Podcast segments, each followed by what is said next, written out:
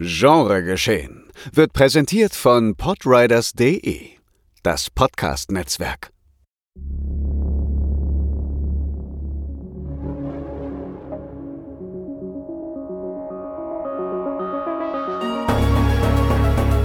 Genregeschehen. Der Podcast über den unkonventionellen Film. Mit Daniel Schröckert, André Hecker und Tino Hahn.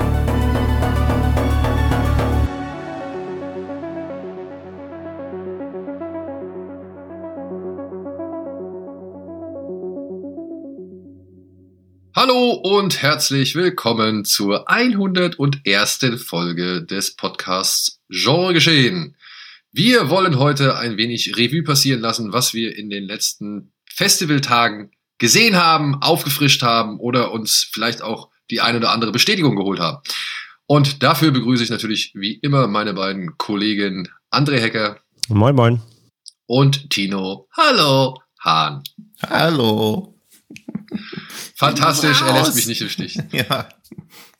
Ja, ähm, wir wollen ein wenig über das jetzt nun vergangene Fantasy Filmfest nochmal plaudern. Wir hatten ja schon ein paar Filme empfohlen. Wir haben auch über den einen oder anderen Film schon mal gesprochen, zum Beispiel über Irati in Folge 77 oder auch über Sisu, ebenfalls in Folge 77. Und wir haben auch schon über Skina Marink gesprochen in Folge 92. Deswegen werden diese Filme vielleicht, ja, ein bisschen hinten runterfallen oder eben nur kurz abgehandelt von unserem lieben Kollegen André, der mal vielleicht jetzt so ein, zwei Sätze zu eben Irati und Sisu sagen kann, weil er der Einzige war, der die beiden noch nicht gesehen hat. Ja, beziehungsweise auch generell, gerade bei Skin Marine auch ganz spannend halt, den hatten wir schon besprochen, auch gesehen, aber jetzt auch so ein Film, der natürlich im Kino nochmal was Besonderes war. Also ich hatte auch ganz vorher wirklich überlegt, ob ich ihn nochmal mitnehme, weil er natürlich schon sehr special ist. Und auch wenn ich ihn wirklich gut fand, ist es natürlich trotzdem eine Herausforderung, aber ich war dann doch schon gespannt, wie so ein Film auch im Kino wirkt. Und äh, ja, den, die, die restlichen Filme habe ich dann auch zum ersten Mal eben erst sehen können. Und ja, generell, ähm, vielleicht fange ich mal mit, mit, mit, mit, mit, mit fange ich denn an? Mit Skin in Ring direkt vielleicht mal. Der lief ja am Sonntag hier bei uns, also ich war ja auf dem Filmfest hier in Hamburg bei uns. Ähm, jetzt gerade am Wochenende läuft ja noch die letzte Stadt. Also alle Städte waren ja diesmal auf einem Wochenende, außer eine, ich glaube Stuttgart oder so, oder Nürnberg, ich glaube Stuttgart. Ich glaube, Frankfurt ist auch dieses Wochenende. Nee, es war nur eine einzige. Ja? Ja, okay. es waren alle Städte an einem Wochenende, im letzten schon und äh, jetzt gerade, wo wir aufnehmen, äh, lief noch eine Stadt. Äh, das heißt, die FFF Nights äh, sind jetzt dann quasi auch jetzt, wo ihr die Folge jetzt hört, quasi beendet. Pünktlich zum Recap und ja, bei uns Sorry, war, ja stimmt, Frankfurt war die einzige. Stuttgart war auch 20. bis 23. Ah, Frankfurt, Frankfurt ist es. Dann, ja. Okay, Frankfurt war noch jetzt, okay. Ja, und Skin Ring lief bei uns am Sonntag, am Festival Sonntag, also da waren dann am, am vierten Tag, da ist schon quasi einiges passiert. Und ich habe diesmal auch nur mal so auch zum Verhältnis, also ich habe, ich habe, es waren 17 Filme, ich habe 15 gesehen, also es war auch straffes, straffes Programm. Und Skinamarink war dann der zweite Film am Sonntag. Und wie gesagt, ich kannte ihn ja schon natürlich durch, durch unsere Folge auch, aber muss echt sagen, das war im Kino echt nochmal ein ganz anderes Erlebnis. Weil wenn du halt wirklich, ich habe auch zwar zu Hause wirklich versucht, wirklich mich darauf einzulassen und dich nicht ablenken zu lassen, aber im Kino klappt es sich nochmal besser, weil so Handy ist komplett weggepackt, liegt nicht nur auf dem Tisch neben dir oder so. Ähm, so, du bist wirklich 90 Minuten gebannt auf diese Leinwand oder über 90, heute fast 100. Und ich war natürlich ja vor allem darauf gespannt, wie die Leute reagieren. Ne? Wie, was macht das, macht das Publikum mit? Ähm, vielleicht auch, wird, wird rausgegangen? Ist es vielleicht für den einen oder anderen zu fordernd oder what, whatever? Und ich muss sagen, ich glaube, es gab keinen Walkout, maximal einen vielleicht. Aber ich weiß nicht, ob der wiederkam. Ich habe einen mal rausgehen sehen. Ansonsten gab es keine Walkouts zumindest, aber hinter mir sind zwei eingepennt.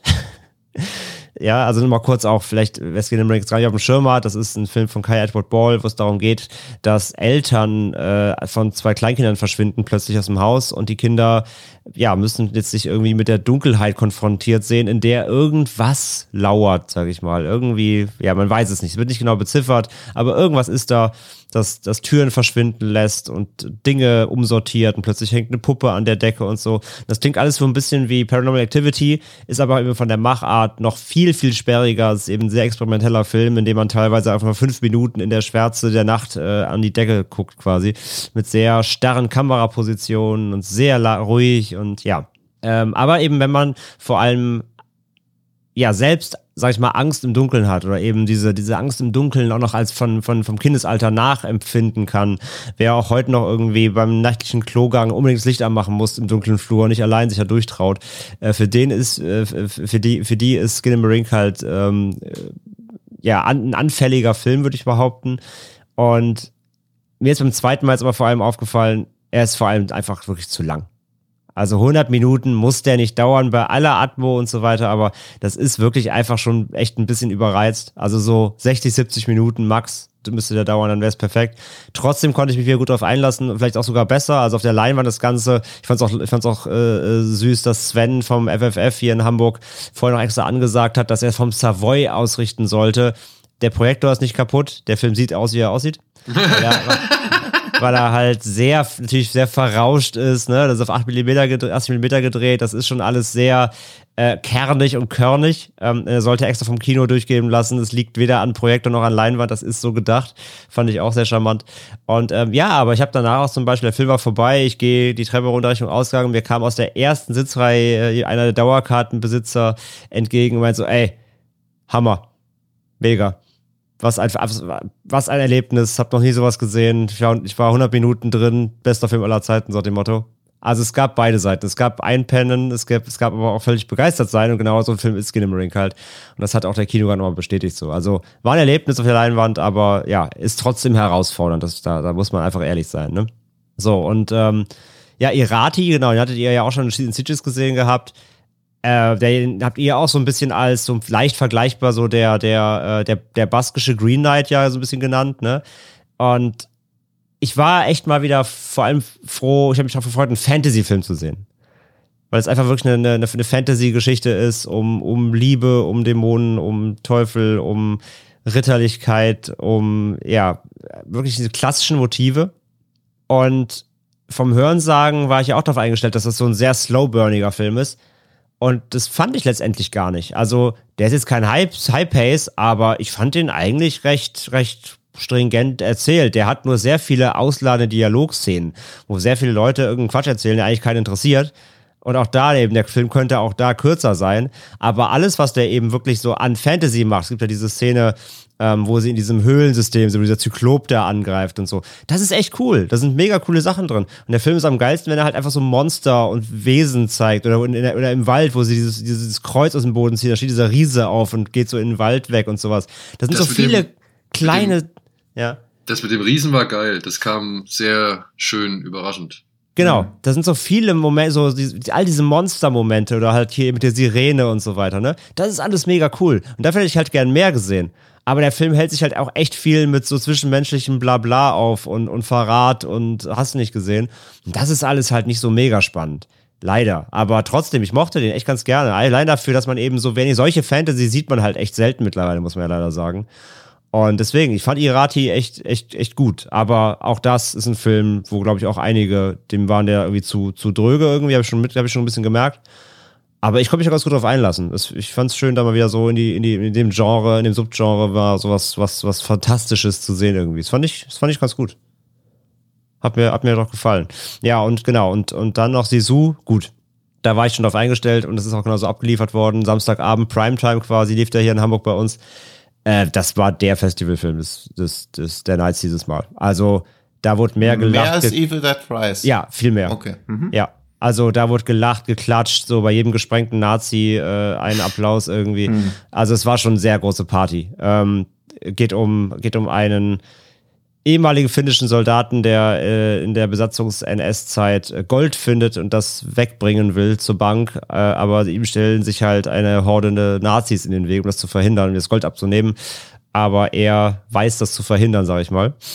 Und ist halt wirklich ein übertriebener Spaß einfach. Und was ich auch total mochte, ist, ein Freund von mir, ich habe mit einem Freund von mir mal den Trailer geguckt und der ist sehr into so Weltkriegsfahrzeuge. Und das erste, was er meinte, war, das ist kein deutscher Panzer. Das ist Bullshit. Sowas gucke ich nicht. und, ähm, und im Film habe ich darauf, darauf geachtet und ich mag es total, wie der Film eh generell auf sowas scheißt. Die Nazis sprechen kein Deutsch. In den Reihen der Nazis sind auch irgendwie äh, asiatische Darsteller oder so. Also die scheißen auf alles. Das, da ist ja überhaupt gar keine Korrektheit drin, historische. Das ist ja völlig egal. Das ist ja einfach nur, das ist ja auch fast ein Fantasy-Film, wenn man so will. Und das mochte ich total. Das ist einfach alles auch keine Rolle spielt. Das ist wirklich einfach nur Spaß. Und das hat man im, im, Kino echt gemerkt, echt. Also da waren Szenen drin. Leider wieder ein paar im Trailer schon natürlich verfeuert, ne, wie mit der, mit der Tellermine und so. Aber da kam schon noch genug das ist schon echt ganz schön spratziger, spratziger Spaß alles. Also wirklich schön, schön dreckig, schön blutig und schön übertrieben. Und ähm, das war wirklich so der Partyfilm dieser, dieser White Night, äh, nicht White Nights, dieser Nights, ja.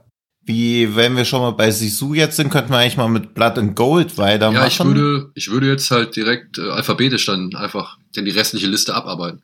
Ja, so nämlich. Wir sind ja hier nicht zum Spaß. Genau. Blood and Gold von Peter Tobart ist der Film, der irgendwie auf den ersten Blick genau wie Sisu wirkt. Ja, die Parallelen sind schon. Ein Kriegsheld ist auf der Flucht äh, vor Nazis oder vor einem Trupp Nazis. Und die sind hinter einer großen Menge Gold her. Und er wird auch noch aufgeknüpft von denen. Aber so wie in Sisu. Die, ja, genau, wie in Sisu. Ähm, aber so ähnlich die Zutaten jetzt hier klingen, äh, es ist dann doch eine ganz andere Geschichte. Weil hier geht's um den äh, Deserteur, ist er, ne? Heinrich. Ja. Heinrich ist ein Deserteur und der wird zu Beginn des Films gezeigt, wie er direkt von äh, einem ähm, Sturmstaffeltrupp angeführt von Alexander Scheer gejagt wird und dann halt eben aufgeknüpft wird. Dieses Aufhängen geht nicht ganz so vonstatten, wie sich die Nazis das oder die, die, die Soldaten das vorgestellt haben. Heinrich überlebt. Ja. Und es folgt jetzt eine Art Zwischending aus irgendwie sich in Sicherheit bringen und gleichzeitig aber auch Rache nehmen während die Nazis versuchen, an das Gold äh, zu kommen, das ein, eine jüdische Familie in einer kleinen Stadt versteckt haben soll. Und ja, das ist die Geschichte, die ähnlich wie Sisu halt auch natürlich so ein bisschen immer in Richtung Tarantinos Inglorious Bastards schielt, beziehungsweise in diesen Spaghetti-Western-Weltkriegs-Style, den Tarantino mit Inglorious Bastards aufgezogen hat. Aber er macht es dann doch eine Spur zurückhaltender, finde ich. Und letztendlich hat er mir ganz gut gefallen. Ich konnte den gut durchgucken. Ich war überrascht von einigen Action-Choreografien. Es gibt in diesem Film zwei, drei Nahkampfszenen. Und dann war ich wiederum nicht überrascht, als ich gehört habe, wer die gemacht hat. Das war nämlich wie Dan Tran, der hm. unter anderem schon mit Sean Bu Darth Maul Apprentice gemacht hat und jetzt halt auch schon für Halo die Serie gearbeitet hat oder eben halt auch für Dune. Und das hat mich gefreut, weil diese Nahkämpfe hatten für mich tatsächlich so ein bisschen Gangs of London Vibe. Hm. Und äh, ja, der Rest der Geschichte ist nicht ganz so spritzig oder nicht ganz so spaßig, wie es auf den ersten Blick klingen mag. Ich finde, manchmal hat der Film auch ein bisschen ernste Untertöne, die er nicht unbedingt braucht. Aber alles in allem fand ich den echt solide. Ist der denn im Vergleich zu Sisu, weil der Vergleich drängt sich ja leider auf, gerade weil sie auch so zeitgleich starten, ist der kurzweiliger? Weil im Trailer kommt mir so vor, als ob der auch relativ lange zum Auftakt brauchen würde. Ne, der Auftakt ist gar, der ist, also der Film steigt direkt mit der Hetzjagd ein. Also hm, du okay. siehst direkt, wie Heinrich von den, von, von Alexander Scheer und seinem Trupp äh, verfolgt wird oder gejagt hm, wird. Okay. Ähm, erst danach bremst er erstmal ab. Hm. Und dann gibt's irgendwie nur so zwei, drei, sag ich mal, kleinere oder auch größere Action-Momente dazwischen. Mhm. Aber an denen nicht immer auch unbedingt Heinrich beteiligt ist. Und dann irgendwann halt gegen Ende. Ne? Aber der Film hat, also man könnte eigentlich meinen, das läuft alles auf so ein riesengroßes, weiß ich nicht, Schlachtfinale hinaus. Aber das ist der dann auch nicht. Also das macht er dann nicht so in mhm. der Art. Das fand ich dann aber auch wieder auf eine gewisse Art und Weise angenehm oder überraschend, dass er halt nicht so ein, weiß ich nicht, Overlord-Spektakel äh, versucht. Da wollte ich ja, weil Overlord, also deswegen wundert mich jetzt, dass du das Wort Spektakel da in einem Atemzug benutzt, weil bei Overlord sitzen sie ja auch 40 Minuten auf diesem Dachboden rum, also so das. Ja, aber da steuern sie ja auf ein Finale zu, das meine ich. Okay, und bei Blood and Gold ist Bei Blood and Gold, finde ich, ähm, da passieren ein paar Dinge vorher, wo du denkst, jetzt schon? Ah, okay. Oder da passieren ein paar Dinge und du denkst dir, ah, jetzt ist gleich vorbei, aber dann ist nicht vorbei, sondern dann geht's halt noch weiter. Mhm. Und das fand ich halt dann schon wieder überraschend, auch wenn es vielleicht nicht unbedingt im Sinne dessen ist, dass du, oder wenn jemand halt diesen Film sich anschaut und sich denkt, ja geil, ich möchte jetzt sowas wie Sisu nochmal haben oder nochmal sowas wie Overlord haben, wo es am Ende nochmal richtig schön knallt. Da knallt es zwar auch, aber trotzdem danach geht der Film erstmal noch ein bisschen weiter. Also ich finde, der hat so ein etwas anderen, ein etwas anderes Pacing, beziehungsweise eine etwas andere Gewichtung, wann er welche Sachen irgendwo platziert. Okay. Ja, ich, ich bin so gelinde gespannt, aber irgendwie fällt es mir schwer, richtige Vorfreude für den zu entwickeln. Also ich glaube auch, weil ich mit Sisu jetzt erstmal so abgefrühstückt bin in dieser Thematik, aber Das ist ja das Gute bei Netflix-Releasen, die kann ich mir auch noch in zwei, drei Jahren anschauen. Also es ist ja jetzt keine Dringlichkeit, dass er dann wieder aus dem Kino verschwindet oder so. Und hättet ihr jemals gedacht, dass sie so ein Kino-Release bekommt, beziehungsweise du, Daniel, als wir in, in Sieges gesehen haben, das sah wieder nach so einem typischen Play-on Direct-to Blu-ray DVD-Release aus, oder? Auf jeden Fall. Ich hätte gedacht, der kommt, keine Ahnung, zu Koch oder Cape Light ja, ja, sowas direkt, halt, ja. direkt in den Handel so. Hm. Deswegen ist das eigentlich eine ganz schöne Überraschung, dass der ins Kino kommt. Und bin, ja, also ich glaube nicht, dass er wirklich gut läuft, weil der Titel wieder so sperrig ist. Also ich glaube, man wird wenig damit anfangen zu wissen. Und bin auch echt aufs Marketing gespannt, weil den Trailer im Kino finde ich echt stark, auch wenn er ja 80 Prozent der Szenen aus dem Film eigentlich schon vorwegnimmt. Leider, ja. Aber das ist ja nicht das Schlechteste für Marketing. Ist halt nur schlecht für den Film dann, wenn er nicht noch mehr delivern kann, dass der Trailer quasi schon preisgegeben hat. Auf der anderen Seite, ne? Hm. Ich, ich weiß, ich habe in letzter Zeit auch noch mal wieder so ein paar alte Trailer gesehen, aufgrund irgendwelcher alten Filme, die man halt jetzt noch mal neu nach oder wieder nachgeholt hat oder noch mal reingeguckt hat und so, ne? Mhm. Und also, wenn man mal so auf so ganz alte, so aus den 70ern und, und Anfang der 80er Trailer irgendwie schaut, ne, was die schon alles erzählen, was die schon hm. alles sogar per Off-Text dem Zuschauer Ach so, ja, ja, ja. Und trotzdem sind das dann auch Filme gewesen, die waren ein Hit. Ne? Ja. Also, ich sage jetzt nur mal, äh, weil ich hatte den mit meiner Frau zusammen gesehen, eine verhängnisvolle Affäre. Da haben wir einen Trailer zu erzählen, gesehen, der erzählt den halben Film. Nee, nicht mal. Ja. Drei Viertel des Films nach. Ja, ich war jetzt auch letzte Woche in Zehn Dinge, die ich an dir hasse, nochmal im Kino drin, weil das York-Kino so ein bisschen diese Klassiker aus den 90ern zeigt. Und da lief auch ein Trailer zu Legally Blonde. Und der erzählt chronologisch bis, glaube ich, sieben Minuten vor Ende oder so einfach die Handlung. Und geht auch wieder so ewig lang, also so über drei Minuten. Und man denkt so, hä, das ist ja einfach eine chronologische Erzählung von dem, was im Film passiert. Aber anscheinend scheint es doch nicht so das große Problem zu sein. Und ich glaube, für uns ist das natürlich inzwischen alles ein bisschen schwieriger, weil wir halt auch natürlich ganz anders auf die Dinge schauen und irgendwie auch schon irgendwie natürlich hinter jedem Bild irgendwie direkt, weiß ich nicht, eine gewisse Position im Film, einen gewissen Marketing-Move, äh, Mhm. äh, ein Money-Shot oder sonst irgendwas vermuten. Ne? Also wir gucken ja Mhm. selbst auf Trailer schon ganz anders und viel vorsichtiger, als es vielleicht der Durchschnittszuschauer macht. So. Mhm. Und vielleicht ist es dann auch sinnvoll, dem Durchschnittszuschauer ähm, naja, doch ein bisschen mehr Infos an die Hand zu geben, damit er genau weiß, worauf er sich einlässt. Ja, ja, ich glaube, so eine fundierte, also ist, glaube ich, wirklich eine Verkaufsberatung dann schon eher. Weil wir wissen es ja auch, ähm, wir hatten, wir hatten schon mehrere Fälle, natürlich auch vor allem in den USA, dass Leute Filmstudios verklagt haben, weil der Trailer halt eben zu uneindeutig war. Ja, prominentes Ja, gut, es Beispiel. gibt jetzt diesen einen Fall, ja, klar. prominentes Beispiel Drive. So. Ja. Also ich weiß nicht, vielleicht wollen dann auch einfach die Leute, die halt solche Trailer machen oder rausbringen, also nicht, also dass die Studios halt sagen, nee, komm, wir machen jetzt hier klar 0815, was, was irgendwie Phase ist im Film und dann kann uns nachher auch keiner ans Bein pinkeln. Hm. Vielleicht musstest du früher halt auch einfach viel mehr Infos im Trailer unterbringen, weil es ja gar keine Möglichkeit gab, die Leute anders nochmal über irgendwelche Websites oder so zu erreichen. Ja, das stimmt auch Du hast halt ne? einen Berührungspunkt und der muss jetzt reichen, dass sich die Leute in einem halben Jahr noch dran erinnern, wenn der Film dann ins Kino kommt. Ach, Verhängnisvoller Affair ist doch der, wo dann die den gut findet und der hat aber noch eine Frau und so, dass man es quasi so komplett nochmal wiedergeben kann. Ja, ich meine, du hast du jetzt früher Trailer gesehen bei Ja. ZDF Kino-Parade Ja. and that's it. Und bist halt noch auf, häufiger auf VHS-Kassetten von anderen Filmen. Ja, stimmt. VHS-Kassetten von anderen Filmen Ja. und im Kino halt, ne? Ja, direkt nach hinterm Joschk. Ja, genau, dem Joschk. Ja. Ach ja, schön war's.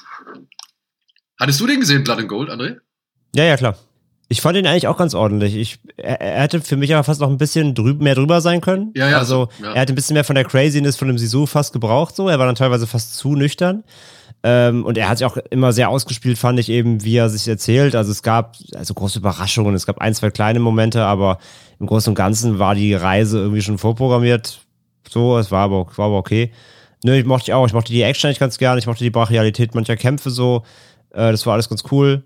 Er hätte was vom, er hätte halt ein bisschen mehr vom titelgebenden Blatt haben können, finde ich. Also er ja. war ein bisschen unhart insgesamt in so. Muss nicht jeder Film wegblättern, aber so, ja, ein bisschen mehr wäre er schon gegangen, glaube ich, von der Härte. Aber ey, insgesamt wirklich ist das wieder, ist das ein guter Film. Und er war eben, also ist, als deutscher Film mit Nazis, mit deutschen Schauspielern und so weiter und so fort, war er irgendwie trotzdem von der gesamten Machart herrlich undeutsch irgendwie. Also ich fand, er hat schon ein sehr internationales Produktionsvalue und hat echt auch schöne Ausstattungen, das, das mochte ich schon alles. Es gab auch ein, zwei digitale Effekte. Da habe ich gedacht, hui, ich sag nur, ähm, auch un unspoilerig nur für dich, André, Kuss. Weißt du, was ich meine? Wo Alexander Scheer geküsst wird? Ja, ja, ja. Ja, also ja. da habe ich gedacht, hui, das sieht aber gut aus. Ja. Also das, das äh, war wirklich ein, ein, erstaunlicher Effekt, den sie da gemacht haben. Ja, ja, ja, absolut. Das, das jetzt absolut ich, klar. Also vorher war ich nicht so komplett intrigued, aber jetzt will ich sehen, was bei dem Kuss beeindruckend und digital gewesen sein soll. Das ja, also wie sie, also oder von mir aus digital, aber ähm, also von mir aus nicht digital, sondern effekttechnisch. Ja, ja, aber ja, okay. aber ich fand, das sah gut aus und das das war, das haben sie echt auch ähm, schön geschickt, aber natürlich auch gezielt in Szene gesetzt. Und das hat mich einfach überrascht. Das hätte ich jetzt so, hätte ich das nicht erwartet. Es gibt andere digitale Effekte, wo du siehst, dass es digitale Effekte sind. Oder halt ein Greenscreen oder sowas. Aber äh, bei so wirklich kleineren Momenten haben sie dann doch, ich glaube, zwei Stück, wo ich da gedacht habe, ui, das sieht aber echt gut aus. Ja, nee, nee, auf jeden Fall. Also wie gesagt, es ist auf jeden Fall ein ordentlicher Film und, und Torwart hat da echt wieder Händchen bewiesen. Geht auf jeden Fall klar, ja. Aber es, es war wieder und es war wieder richtig weird, das Netflix-Logo im Kino zu sehen. Das, das, da, gewöhnt, da gewöhnt man sich einfach nie dran. Ja. Gut. Machen wir weiter. Mhm. Elderly, hat den jemand von euch gesehen? Mhm. Und? War ich gespannt drauf. Ähm, ist ja ein spanischer Film von dem Regieduo, die auch diesen The Passenger gemacht haben, den ich auch sehr mochte. Ähm, das ist so ein Creature-Feature Body-Horror-Film, den mochte ich total gerne. So ein kleines Ach, Ding. Ach, von denen. In, okay. diesem, in diesem Gemeinschaftstaxi. Hm. Von denen ist der ja. Und in Elderly geht es eben darum, dass plötzlich eines Tages sich alle Rentner oder alle alten Menschen plötzlich weird und komisch verhandeln, verhalten und ähm, ja, weiß ich nicht, so, so sektenartig im Park alle zusammen auf Bänken sitzen und alle genau in die gleiche Himmelsrichtung gucken und also ganz, ganz komische Verhaltensmuster an den Tag legen und ihren äh, ihren Liebsten sagen, dass sie sie bald umbringen werden, wenn der Tag gekommen ist und so. Und alles ist, alles ist weird. Und das, der Film baut halt so ein Mysterium darüber auf. Das Problem ist halt, er hat nur das eine. Deswegen muss er es halt auch bis zum Ende aufrechterhalten. Was halt dann nicht immer für Abwechslung sorgt, weil es baut sich halt immer wieder auf. Opa macht was Komisches, Opa macht was Komisches, Opa macht was Komisches. Zentraler Punkt ist halt eine junge Familie. Die, ähm, die Großmutter stürzt sich in der Anfangssequenz vom Balkon und begeht scheinbar Suizid. Und äh, sie holen dann den Opa zu sich und der fängt dann eben an, da eben auch so sich weird zu verhalten und ja, man äh, rätselt halt ganze Zeit, was hat's damit auf sich, was ist mit den äh, Alten los und er spielt sich dann eben so als, ja, klassischer, schon so ein bisschen Huibu-Horrorfilm aus. Ja, Opa steht dann irgendwie mystisch im Dunkeln und guckt böse oder so oder andere, andere Nachbar, Nachbarn und äh, alte Menschen gucken shady aus dem Fenster und beobachten sie die ganze Zeit. Alles ist komisch so. Wie gesagt, der Film hat nur ein Mysterium, deswegen muss er sich da so ein bisschen durch die, durch die Laufzeit schleppen. Aber ich fand ihn eigentlich ganz unterhaltsam. Er hat ein paar schöne Momente, er hat auch ein paar eklige Momente, er hat ein paar weirde Momente, wo du einfach halt nicht weißt, so was hat das jetzt mit dem ganzen Großkontext zu tun, worauf will es hinaus? Ist es was Religiöses? Ist es was, weiß ich nicht, ne? Überlegst ganze Zeit, wo ist die Thematik? Wo will er, wo will er hin? Wo kommt das her? Was ist der Grund dafür, für diese Verhaltensmuster? Und ja, so ein Film muss dann halt leider auch eine Auflösung haben, beziehungsweise mich hätte fast, glaube ich, besser gefunden, ich hätte keine bekommen. Denn die Auflösung ist dann so, naja, okay, eins davon muss es ja sein, so quasi. Ähm, und dann bist du so, ja, okay, so. Aber alles bis dahin ist solide. Und ja, die Auflösung ist halt so, ja, habe ich tausendmal gesehen. Schade. Aber wie gesagt, da kannst du das Rad, glaube ich, auf wenig neu erfinden. Im Zweifelsfall war in Ordnung. Ähm, wie gesagt, am liebsten hätte ich einfach offenes Ende gehabt, dann müssen wir gar nichts erklären, aber ja. Ey, kein großer Wurf. Ich fand den Passenger auch noch deutlich besser, aber war jetzt keine Katastrophe. Ich meine, alte Menschen verhalten sich weird und sitzen im Park auf der Bank. Klingt jetzt halt auch nicht nach der unüblichsten Geschichten. Klingt für mich an einem Sonntag in Hamburg. okay. Okay. Ja. Nee, Nur also Gagfruits abernten. und, und es gab, ich meine, das ist ja auch kein, neue, kein neues Sub Subthema, ne? Wir hatten ja auch auf, auf dem Fantasy-Film, was letztes Jahr lief doch auch dieser ähm, Old People? Old People. People. People und so, ne? Also das, oder hier auch in X ja auch quasi, ne? Hm. Also dass alte Leute irgendwie weird sind oder eklig sind, was komisches tun, diese alt Angst vom, vom Altern oder so. ja, das in- ist in so das Horror neue verpacken. Horror-Ding, alt werden. Genau, Ja. äh, das ist ja nichts Neues so. Es war halt äh, okay verpackt hier, aber ja, ist jetzt, ist jetzt kein, ist kein Must-See. Ist ja auch ein Horror. Also, ja, ja, aber wie Filme das jetzt so, also Horrorfilme das jetzt auch so zum neuen Ding erklären. Es gab doch auch den, den wir auch hier besprochen haben, wo ich aber auch nicht mich mehr erinnern kann, mit der alten Frau von den Rec-Regisseuren oder von einem Ja, von den äh, La. Abuela. Genau. Der ja auch dann so altern quasi, der es Ja. aber gut hingekriegt hat, dieses Alter nicht so ekelhaft auszustellen, wie es ja zum Beispiel Ex macht, Ah. sondern ja, aber nicht zum nicht so zum voyeuristischen Selbstzweck oder so. Also natürlich ist Alter nichts Tolles, aber man hat halt jetzt nicht so gedacht, boah, das ist jetzt hier so voyeuristisch ausgeschlachtet, guck mal, wie schlimm das ist, guck mal, wie schlimm alte Leute aussehen, sondern versucht noch mit den, an das Thema so mit Würde ranzugehen. Und das finde ich immer schon respektabel, wenn ein Horrorfilm alte Leute thematisiert, gleichzeitig das aber nicht so ausschlachtet. Wie hieß der Film, ähm, wo sich die beiden Frauen um ihre, De also um, ihre demenzkranke Mutter oder Schrägstrich Ähm, kümmern müssen? Ach so, ähm, Der gut war, wo dieses Haus am Ende Ja, ja, ja, Ja, ja, ja, der war ist. äh, nicht irgendwas mit er? Irgendwas mit Fall? nee, nee. Ähm, warte, ich hab sofort. Ähm, ach Gott, wie heißt der denn? Ich komme nicht drauf. Sehen Sie drei Demente beim Überlegen, wie das Film mit den Dementen hieß. Boah, wie Jetzt rächt sich jetzt 10.000 Filme irgendwie äh, geguckt zu haben. Ja, aber der war super, aber es war irgendwas mit er, glaube ich, aber vielleicht Relic. Relic. Relic, genau. Relic. Ja. Ja, Den halte ich ja immer noch- ich da den- noch so Musterbeispiel, wie man das umsetzen Ja, kann. den finde halte ich ja immer noch hoch. Also den muss ich ja Der war gut, ja. im Nachhinein sagen, dass das ein Film war, der vielleicht beim Anschauen nicht unbedingt die größten, äh, weiß nicht, Begeisterungsstürme hervorgerufen Hm. hat, aber je länger man den irgendwie im, im Kopf hatte, umso mehr konnte der sich entfalten und äh, Ja. ich mag den. Ich mag auch noch diesen The Taking of Deborah Logan sehr gern. Der hat halt so ein bisschen das Problem, also so ein Found-Footage-Horrorfilm. Und bei einem Found-Footage-Horrorfilm wird schon nicht irgendwie Demenz die Ursache sein, sonst würde der Film nicht existieren. Also es ist leider von Anfang an klar, dass das ein Horrorfilm ist, was ihm irgendwie ein bisschen die Wirkung raubt, aber der ist schon auch richtig hart gewesen. Also finde ich auch einer der besseren Found-Footage-Horrorfilme. Und der war auch creepy, trotz diesem Wissen darum, dass ein Horrorfilm ist, beziehungsweise die Figuren im Film wissen ja nicht, dass sie in einem Horrorfilm sind. Hm. War denn Evil Dead Rise creepy, Tino? Hm, nee.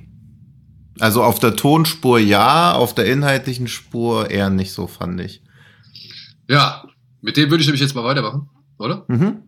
Ja. Evil Dead Rise, Eröffnungsfilm beim Fantasy Filmfest. Es geht um eine junge Frau, die feststellt, dass sie schwanger ist. Deswegen äh, geht sie zu ihrer Schwester äh, in die Stadt und stellt dort fest, oh, hier läuft auch nicht alles richtig, denn ein Erdbeben hat ein Loch im Keller freigesetzt und die Kinder ihrer Schwester haben in diesem Loch einen Tresorraum gefunden und in diesem Tresorraum ein Buch mit Zähnen. Und gleichzeitig noch drei Schallplatten. Und weil dem Sohn nichts Besseres einfällt, als DJ, als diese Platten einzuspielen, werden schon bald dieses verfallene Apartmenthaus, das kurz vor dem Auszug oder beziehungsweise kurz vor der Leerräumung steht, äh, von den Deadites befallen. Ja, ich glaube, wir haben alle ein bisschen mehr erwartet, oder? Mhm. Ja, irgendwie schon. Was heißt mehr erwartet? Ich hatte von Anfang an ja, wie gesagt, meine Bedenken waren immer der Lee Cronin als Regisseur. Weil ich Mhm. halt von Hold in the Ground schon nicht so begeistert war, was aber eben auch nicht am Film oder am, beziehungsweise also nicht am Thema oder so lag, sondern ich fand sein Directing irgendwie nicht so rund. Und ich hatte halt schon Angst, wie er das umsetzen wird. Und der Film, ich finde Evil Dead Rise, direkt mal, um da so das einmal schon mal so fast vor Fazit zu ziehen. Der Film hat eigentlich alles, was ein Evil Dead Film braucht. Aber ich finde, Lee Cronin kann es nicht so geil ausinszenieren, dass es mich richtig weghämmert. Hm. Ja, oder halt kondensieren, ne? Ja, ich finde halt auch, dass der Film teilweise wie eine Aneinanderreihung von Szenen wirkt, als wirklich so ein in sich schlüssiger Film, weil ja auch dieses Apartment ist halt nicht groß. Also auch wenn das, also erstmal beziehungsweise das Apartment ist, glaube ich, schon mal ein nicht Problem des Films, aber ein Apartment zu nehmen, aus dem man nicht rauskommt und dann sagen, hey, wir haben ein komplett neues Szenario. Es ist halt einfach eine Hütte, die in einem Hochhaus steht. Also da hat sich ja gar nichts am Szenario getan, nur dass man später noch eine Tiefgarage ins Spiel kann. Und die Wohnung ist natürlich schon groß, beziehungsweise ja, ist, ja, halt, aber ist sogar eigentlich ridiculous groß, aber, so, aber die haben ja immer solche Riesenwohnungen in solchen. Ja, ja, gut, das ist aber auch so ein, also nur eins der kleineren Probleme des Films, dass er quasi Sorgen und Nöte einer alleinerziehenden Mutter mit drei Kindern zeigen will, die aber in einer 800 Quadratmeter Wohnung wohnt. Also das darf man Film ja eigentlich nie ankreiden, dass sie kein realistisches Szenario aufweisen, obwohl sie es, obwohl es am Anfang ja wirklich probiert, die Charaktere nahbar und liebenswert zu machen, beziehungsweise nahbar, ob sie liebenswert sind, ist nochmal eine andere Frage, aber dass da manche Sachen minutenlang parallel ablaufen, die per Luftlinie nur drei Meter nicht mal durch eine Tür voneinander getrennt sind, aber keiner kriegt von irgendwas was mitten. Das ist nicht mal so ein Rumkritt in einer Horrorfilmlogik. Das verstehe ich schon, dass manche Sachen pausieren müssen, weil gerade woanders eine Handlung vorangetrieben wird. Aber das war hier schon sehr auffällig, wie viel hier parallel abläuft, ohne dass irgendjemand von irgendwas mitbekommt. Das ist mir leider auch aufgefallen. Und ich bin wie bei dir. Ich, ich, bin, ich bin bei sowas eigentlich immer verzeihlich. Ja, eben. Aber absolut. hier Ja. leider auch dadurch, dass die vorher schon gezeigt haben, wie nah das ist. Also du hast Ja. sogar eine Kamerafahrt vorher, wo quasi aus dem einen Raum in den anderen Raum äh, gibt es quasi eine durchgängige Sequenz, wo was passiert. Und später finden dann in diesen beiden äh, Abschnitten, quasi im Flur und Küche geht es prinzipiell drum, finden dann zwei verschiedene Handlungen statt und die werden dann nicht miteinander verknüpft, obwohl sie Ja. quasi wirklich parallel fünf Meter voneinander entfernt stattfinden und die eine, wie Tino sagt, die eine kriegt von der anderen nichts mit. Und obwohl dann die eine endet, gehen sie nicht direkt die nächste über, sondern gibt es erstmal einen Schnitt, es passiert noch was anderes und dann gehen sie erst wieder zurück zu der. Also das ist mir leider echt auch, und ich bin, ich bin bei sowas echt verzeihlich, aber hier hat es irgendwie, das hat richtig das Setting gebrochen. Ja. Ja, und wenn man mal bedenkt, ne, so Filme wie Why Don't You Just Die, da sind die Wohnungen noch kleiner. Und was der aus der Inszenierung und, und aus, dem, aus dem Spiel mit der Wohnung irgendwie rausgeholt Ja. hat, im Vergleich zu einem Evil Dead Rise, da muss ich dann auch sagen, ja, warum macht ihr das in einem Hochhaus, wenn's die, wenn diese, wenn diese Wohnung auch wirklich im Wald stehen könnte, so?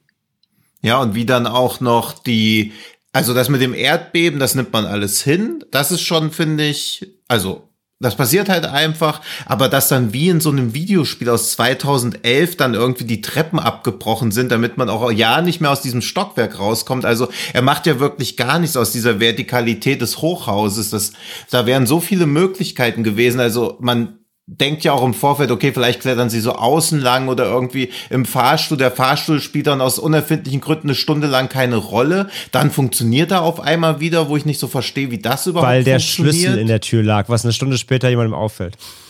Ja, gut, aber dass jemand mit den ganzen Fahrstuhlseilen da schon quasi so kruzifiziert wurde, das ist dann, und wie gesagt, das ist alles in so Horrorfilmlogik, nehme ich sowas alles gerne hin, aber ich fand schon diese Aneinanderreihung beziehungsweise diese Häufung, wie einfach nur einzelne Szenen da zusammengerührt werden und das soll dann einen Film ergeben, das überzeugt mich nicht wirklich. Jede Szene an sich gut inszeniert. Finde auch, dass alle Gewerke eine super Leistung abgeliefert haben. Also das Sounddesign ist überragend, das Production Design Ja. ist super, aber was Regie und Drehbuch abliefern, hat mich da nicht überzeugt. Ja, und dann aber auch, und das muss ich jetzt einfach sagen, der Film besitzt weder für mich den, den Matsch und, und, und, und Ekelfaktor, den die alten Tanz der Hm. Teufel Filme hatten, noch besitzt er die Härte und die, die Schmerzhaftigkeit des Remakes.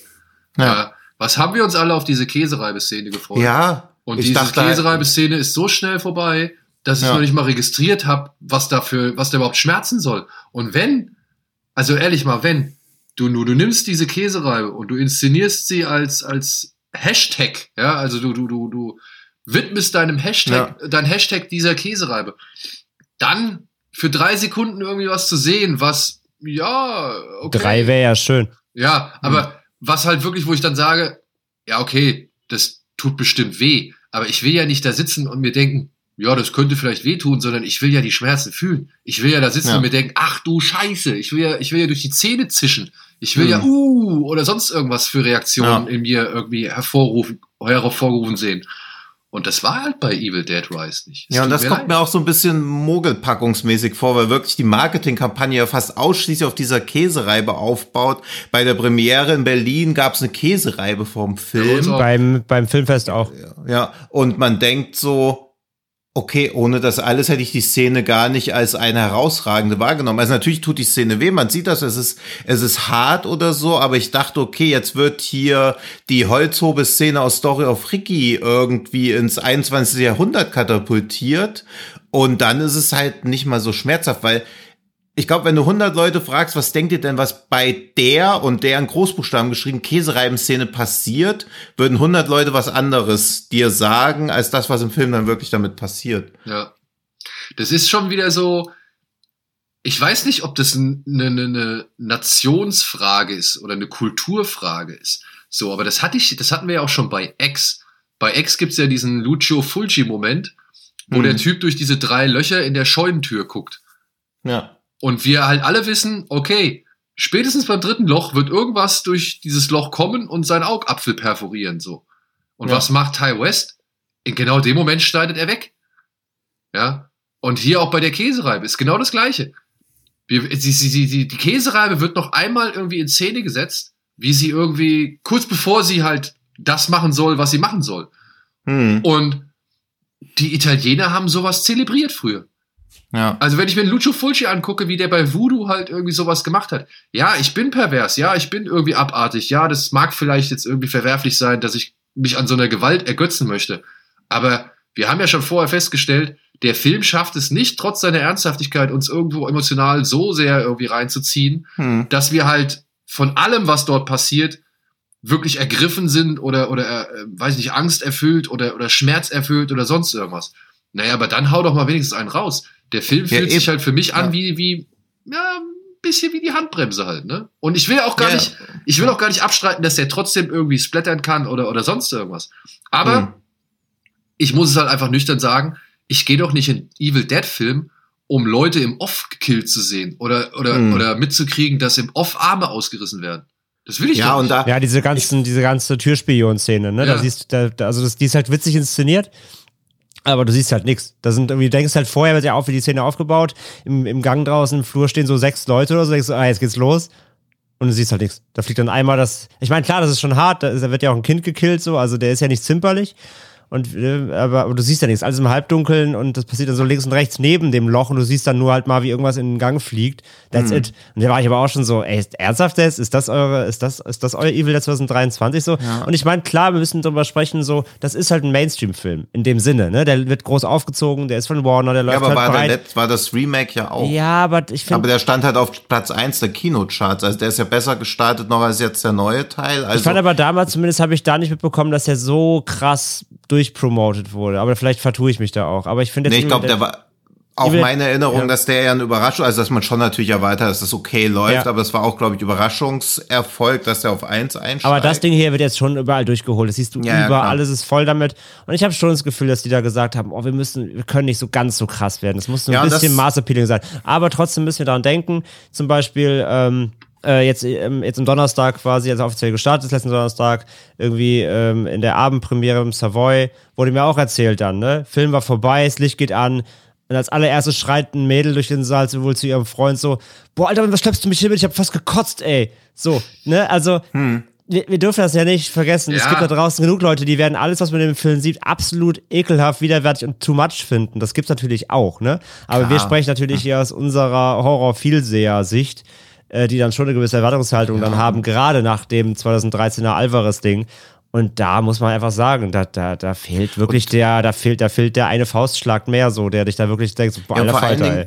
Finde ich, fehlt mir der Faustschlag noch viel mehr so auf psychischer Sicht. Also diese Zerstörung der Körper ist ja alles gut und schön, aber es wird ja nie richtig gemein oder richtig fies. Also dafür, dass die Deadites die Leute eigentlich auch psychisch zerrütten wollen, passiert hier ja gar nichts. Also es wird einmal gesagt, you titty sucking bastards, was aber auch wieder eher so ein One-Liner ist, aber das, wo die Mutter und die Tochter, die Kleinste, zusammen an der Tür stehen, anstatt dass die Mutter ihr dann sagt, der Vater hat uns verlassen, weil er dich hasst und ich hasse dich auch, weil du die Letzte bist, die auf die Welt gekommen ist. Also anstatt, dass man wirklich an die Psyche gegangen wird und irgendwie die Leute mal zerrüttet werden, ist dann halt auch wieder nur so ein Rumgerangel oder so, weil sie dann doch die Tür aufmacht. Es wird halt alles irgendwie verschenkt. Also früher waren die Deadites doch viel fieser irgendwie unterwegs. Jetzt sind sie halt einfach nur so Tötungsmaschinen. Selbst bei Sam Raimi, der irgendwie deutlich mehr Slapstick äh, beinhaltet, mhm. so fand ich, waren, war das deutlich irritierender. Da steht ja. nämlich zum Beispiel hier seine Freundin ja irgendwann mal, nachdem sie ja eigentlich schon irgendwie besessen ist und eigentlich auch mhm. schon deformiert, äh, steht sie ja nochmal in ihr komplett normalen Antlitz da und sagt ihm so, warum hast du mir wehgetan und warum bist du so Ja, genau sowas. So. Ja. Und er ist, er ist vollkommen von der Rolle und ich meine, wirklich, ja. wir reden hier, ich glaube, es ist ein Tanz der Teufel 2. Hm. Wir reden hier von einem Film, der schon deutlich lustiger ist von seinem gesamten Ansatz. Ja. Und trotzdem sind da halt Szenen drin, die A, meiner Ansicht nach rührender waren. Ich finde diesen Moment, wenn er da im Wald, wenn er da im Wald äh, feststellt, als Dämon oder als Besessener, dass er diesen Anhänger findet und dann merkt, oh, hier, da ist was schief und dann sich so zurückverwandelt, mhm. den mag mhm. ich immer noch sehr. Ich finde den sehr rührend. Ja. Und halt, ja, wie gesagt, diese ganze Irritation oder auch halt im ersten, wenn dann das Vieh im Keller plötzlich wieder ganz normal aussieht und halt, äh, ja, die Leute halt irgendwie verwirrt und nicht irgendwie, hm. äh, sie, sie nicht wirklich sicher sind, was jetzt gerade stimmt und was nicht, so, ne? Also, ja. davon hat der Film leider auch nicht so viel gemacht. Ja, diese Ambivalenz fehlt komplett. Ja. ja, und da hättest du hier so viel machen können, gerade mit der Familie, mit ja. den Kindern. Mhm. Also da hättest du so fiese Sachen machen können. Weil, weil das ist ja das Einzige, was auf dem Spiel steht. Das ist halt hier um drei Kids und ihre um die Mutter geht. Du hast dann noch Lily Sullivan, äh, die ich übrigens super finde. Da kommen wir gleich nochmal bei Bullets drauf. Ich finde, die, die wird auch ein neuer Shootingstar, sage ich jetzt schon. Ich finde die super. Äh, die ist ja auch schwanger im Film. Ist ja kein Geheimnis, direkt am Anfang erste Szene verraten. Auch da wird nichts mitgemacht, so richtig. Es gibt die eine Szene, wo dann die, die, die Dämonenmutter sagt so, ah, Two Souls, ne, so ja, von wegen. Aber, ja, aber, aber, aber so richtig, auch, so, auch da, wird, da hättest du so fiese Sachen machen können, so, ja, bin ich bei Tino, ja. Das, das ja, genau, auf der Ebene nichts, versagt der Film fast komplett, ja. Da wird halt nichts Fieses draus gemacht, sondern auch wieder, nur wieder so eine konservative Grundbotschaft gegen Ende mitgegeben, ja, du bist ja eine Frau, du musst ja auch Mutter sein, das wollen, das ist alles besser als alles andere. Und das finde ich, bei mir verkackt der Film halt so in der letzten oder im letzten Drittel, weil man halt weiß, das wird sich der Film nicht wagen. Es wird jetzt einfach alles noch so ein bisschen rumgerangel sein, bis er dann halt in so ein Pseudo-Happy End übergeht. Bloß natürlich noch unweigerliche Fortsetzungen noch dran klöppeln, beziehungsweise so genug Anknüpfmöglichkeiten bieten. Und ab der Szene im Fahrstuhl verliert der Film halt jegliche Spannung, weil man halt weiß, okay, der Film war bis hierhin schon eher so mit angezogener Handbremse. Jetzt wird er noch mal ein bisschen too much einfach zeigen, aber er wird sich halt nicht trauen, jetzt noch jemanden über die Klinge springen zu lassen. Aber Und das merkst du. Ab. Ja, aber das merkst du dem Film dann halt auch an, ab dem Punkt, wo sie dann quasi zu ihr so sinngemäß sagt, ja, du musst dich ja jetzt um mich kümmern und du bist ja auch noch schwanger. Und dann merkst du so, okay, der Film vermittelt jetzt so als Botschaft, ja, okay, die Mutterrolle ist wieder das Größte, was eine Frau erreichen kann und vielleicht noch das Tor von der Tiefgarage, das sind die zwei großen Ziele im Leben. Und das vermittelt der Film auf so eine konservative Weise. Ich will sowas 2023 in einem Horrorfilm nicht mehr sehen, dass dann Frauen wieder in so eine Mutterrolle reingedrängt werden, auch wenn der Film hier immerhin noch ein Grund dafür liefert, warum es einfach so ist, weil was wäre die Alternative? Aber ab dem Punkt weißt du auch, okay, hier passiert niemandem mehr was. Ja. Und das will ich in einem Evil Dead Film nicht sehen. Und weil jetzt, glaube ich, alles relativ negativ fand, ich finde halt trotzdem erstaunlich, dass die Evil Dead Reihe noch keinerlei Ausreißer hat. Was, glaube ich, in dem Franchise am aller, aller einfachsten gewesen wäre, dass da irgendwo in den frühen 90ern eine komplette Gurke rausgekommen wäre, wie ja. es halt bei Freitag der 13. Äh, Halloween, gut, da ist die letzte Gurke 2022 rausgekommen, aber das hätte deutlich stärker ins Auge gehen können. Ja. Also hätte man mir damals gesagt, die Evil Dead Reihe wird die das Franchise sein, was die wenigsten Ausreißer nach unten hat, hätte ich mir so gedacht, nee, das glaube ich nicht. Ja, also ey, ja, ich ich möchte auch hier noch einmal festhalten, meine Erwartungen an den Film waren einfach äh, zu schon groß, ja. ja, zu groß oder zu speziell, ja. Aber eben, weil wir halt hier nicht von irgendeiner Reihe sprechen, sondern hm. wir reden halt eben von Evil Dead. Und da ist halt Fluch und Segen zugleich das, was Tino gerade eben gesagt hat. Die Reihe hatte bislang keine riesengroßen Aussetzer. Ich meine, ich weiß, also ich, ich will auch gar nicht abstreiten, dass ich damals, als ich Evil Dead 3 im Kino gesehen habe, nicht auch ein bisschen irritiert und enttäuscht war, dass es nicht mehr so war wie die beiden anderen Filme zuvor. aber der hat mir dann dafür auf der anderen Seite irgendwie genug geboten, hm. um damit irgendwie klarzukommen oder um darüber hinwegzusehen.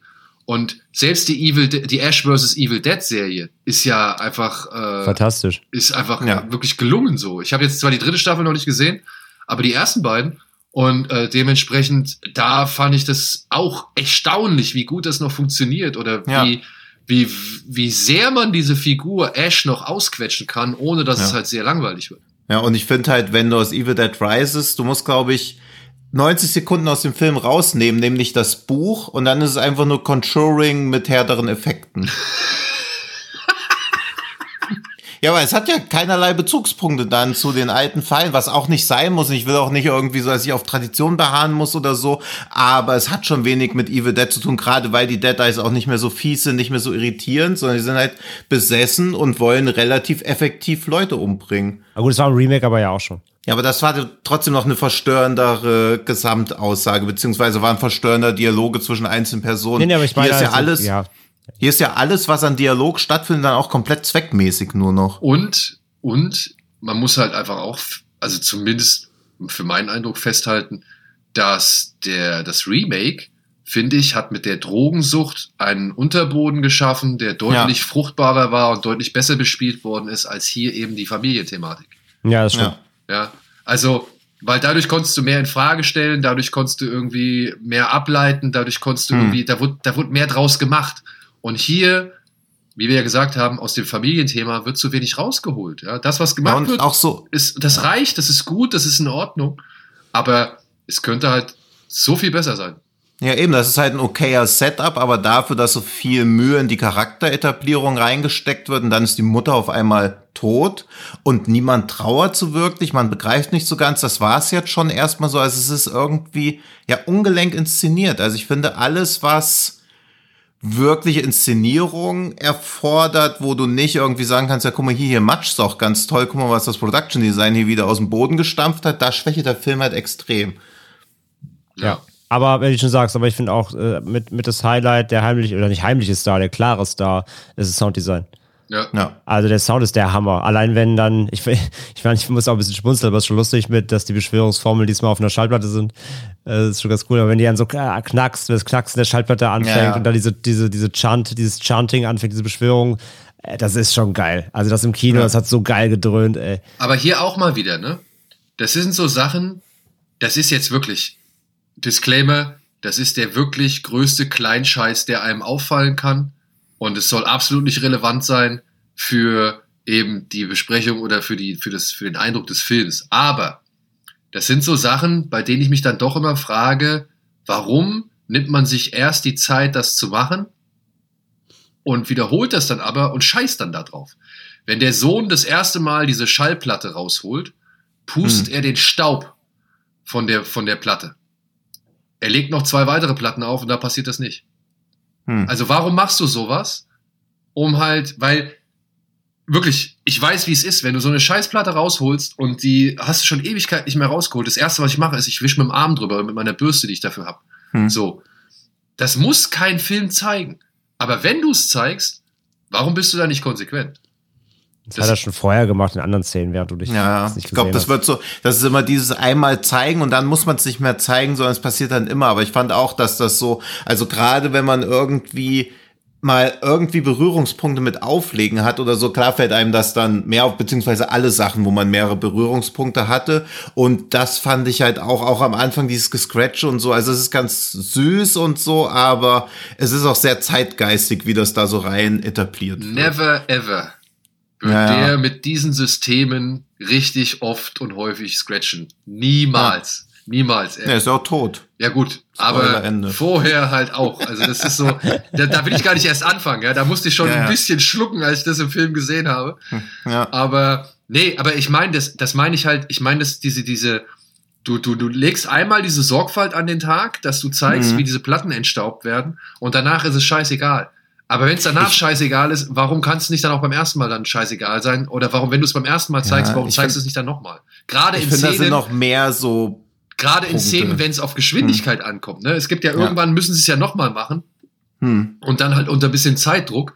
Und dann, dann, ich weiß nicht, wie gesagt, das sind Kleinigkeiten, die wirklich absolut nichtigsten Kleinigkeiten, aber mir fällt sowas halt auf. Und mir würde sowas nicht auffallen, wenn ich nicht andere Punkte hätte, an denen ich mich ohnehin mhm. schon reiben würde. Ja, das war mir auch so, weil am Anfang wird ja dann auch so darauf hingewiesen, dass die Familie halt sich sehr politisch engagiert und sie malen ja dann auch diese Plakate für diese Klimademo, aber zehn Minuten später haben sie halt Legehennen-Eier im Kühlschrank. für diese Omelette-Szene, die halt auch geil ist, wo ich aber auch denke, nein, diese Familie hat keine Legehennen aus Qualzucht Eier im Kühlschrank stehen, das haben die nicht. Also das sind auch nur so Kleinigkeiten, aber wenn man dann schon sich so damit beschäftigt und so merkt, okay, die Etablierung der Charaktere haut auch gar nicht hin, weil dann später wieder sich alles so irgendwie selbst im Weg steht. Das mag jetzt sehr skurril und auch sehr kleinteilig wirken, aber da dachte ich mir auch so, nein, die Charaktere, die du da erschaffen wolltest, da weigere ich mich zu glauben, dass die irgendwie solche Billigeier aus so einer Qualzucht im Schrank da hätten stehen eine Pfanne haben. voll Seitan auf den Boden werfen müssen. Ja. nee, ich meine, ja. es ist ja immer so dieses Aber Ding. geht halt mit veganen Eiersatz, kannst du halt nicht so so eine geile Szene drehen. Das ist dann halt wieder die Downside. Oder mit Schokoeiern. Ja. Ja. Gut.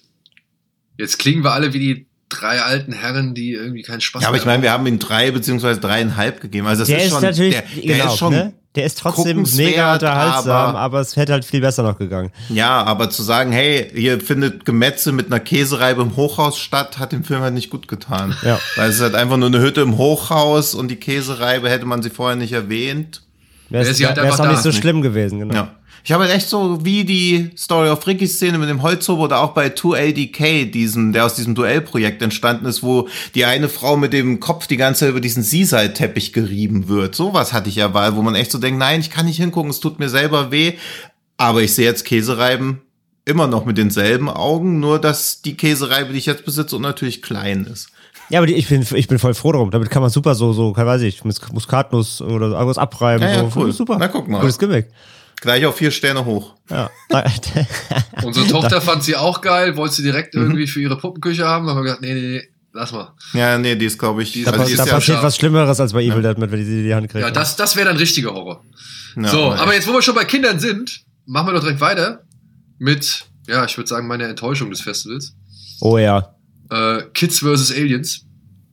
Hm. Äh, von Jason Eisner, dem Mann, der unter anderem Hobo the Shotgun gemacht hat, und ein Segment bei VHS zum Beispiel, das jetzt hier nochmal als Langfilm ausgespielt wird. Und Langfilm ist dann vielleicht auch eher, ja, vielleicht.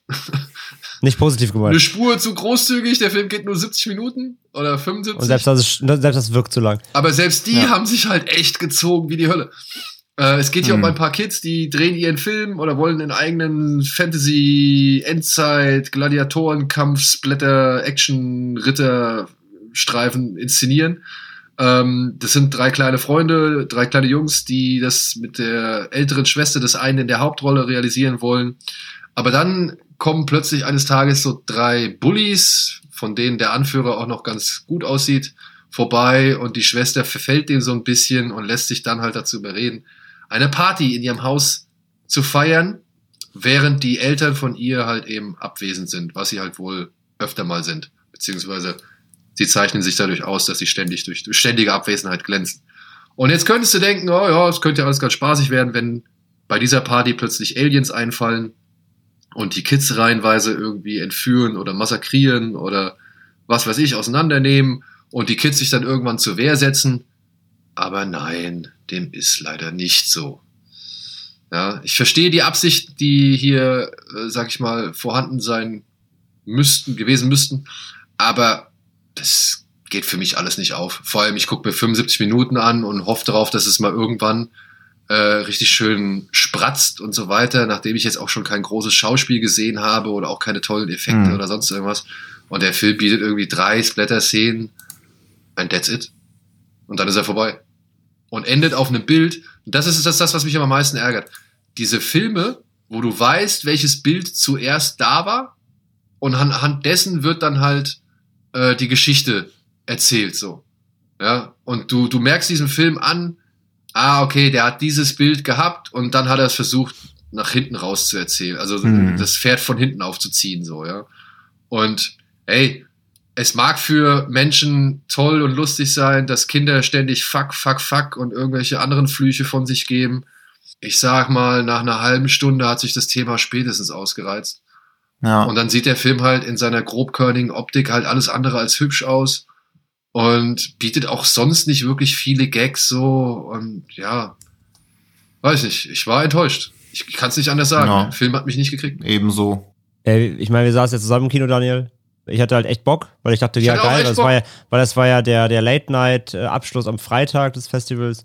Ich war so geil, jetzt hier schön so eine kleine Trash-Perle, ne, schön knackig kurz, bis vielleicht ein bisschen Splatter-Spaß, Alien-Bullshit, gib mir.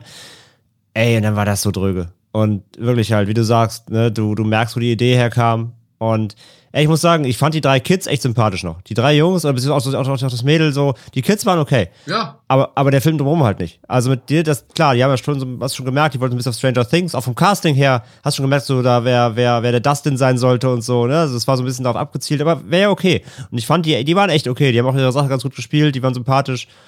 Aber halt, was sie daraus gemacht haben, ey, allein erstmal diese, diese, diese Story, so, ich muss, die erste Hälfte des Films muss Kids vs. Teenagers heißen. erstmal diese, erstmal diese, diese Story mit halt, mit diesen älteren Typen da, die diese Party ver veranstalten, alles mega langweilig. Dann kommen irgendwann die, endlich die Aliens, die halt auch aussehen wie so Clown-Gestalten, aber mein Gott, ja, ist halt Trash-Film, da konnte ich damit leben. Und dann denkst du jetzt, geil, jetzt geht's los hier, jetzt kommen die Aliens auf diese Party, jetzt muss vielleicht erstmal voll gemetzelt oder so. Nichts. Gar nichts. Die entführen halt ein Paar und das war's. That's it. Nicht eine blutige Szene, über, überhaupt der Film, der es ist kein Splatterfilm. Ich dachte ja echt, das wird so ein Splatter-Spaß. Es gibt, glaube ich, zwei, drei, zwei kleine Härten im Film, die alle witzlos sind. Und dann macht er auch so Sachen wie, dann referenziert der Peter Jacksons Bad Taste. Eins zu eins in der Szene. Und verkackt sogar da noch. Wo ich mir denke, das hat Peter Jackson mit drei Euro vor 30 Jahren geiler hin und ekliger hinbekommen, als das, was du da gerade machst. ich wollte gerade sagen, es sieht heute noch ekelhafter aus als das. komplett auch überhaupt, wie die Szene aufgebaut ist mit dem Rülpsen, ne? Diese, diese, diese Kotzsauf-Szene da halt, ne? Ey, wo ich mir dachte, selbst das kriegt ihr nicht hin, echt. Und dann aber denke ich mir, okay, dann habt ihr dann einen relativ, relativ zahmen Film, aber dann gibt's dann trotzdem zum Beispiel diese eine Szene, wo dann die Aliens in dem Alienschiff mit dieser Säure übergossen werden und so einschmelzen, so. Die war relativ hart, so auch gut, gut getrickst. Aber ich mir denke, wieso dann nur diese eine Szene, wenn der Rest des Films irgendwie ab zwölf durchgehen könnte? Ich raff es nicht. Also der Film ist, das ist wieder so ein Film, ich habe wieder nicht verstanden, für wen der gemacht wurde. Für, für niemanden. Für, für die Crew selbst. Die dachte, wir machen so einen Film. Aber der Film hat keine Zielgruppe. Ja, doch, die Chefredaktion der Bloody Disgusting äh, Ja, Website. die finden den doch selber scheiße. Weißt du also, die, ja, die produzieren den mit. Aber das heißt nicht, dass sie den mögen. Ja, aber auch da, also, Ey, nee, also Ich- wirklich, das war, das war echt, das war super müßig. ja. Ich verstehe auch nicht, warum Bloody Disgusting in ihren Verträgen nicht eine Bloody Disgusting-Klausel drin hat, dass die Filme wenigstens den Website-Namen irgendwie Ja, genau. alle Ehre machen müssen. Also ich verstehe auch, auch das Zielgruppending. Für Trash-Fans ist er nicht trashig genug, für einen Kinderfilm zu hart, für einen Erwachsenenfilm zu weich, für einen, Enter für einen Crowdpleaser zu langweilig. Also, also ich glaube, das ist auch immer, dass man Leute, die einen guten Film so als Debüt abliefern, dann vielleicht auch nicht überschätzen darf, was sie so weiterhin liefern oder was ihnen für finanzielle Mittel dann zur Verfügung stehen. Aber der hat doch nicht, äh, was hat denn der für finanzielle Mittel gehabt? Der wird doch nicht mehr Geld gehabt haben für den als für Hobo with the Shotgun. Ja, bei Shobo with a Shotgun, Shotgun hat er, glaube ich, eine Vision gehabt. Shobo with the the Hotgun. Toll, ich habe gedacht, es merkt keiner. Ja, der Shobo with a Hotgun.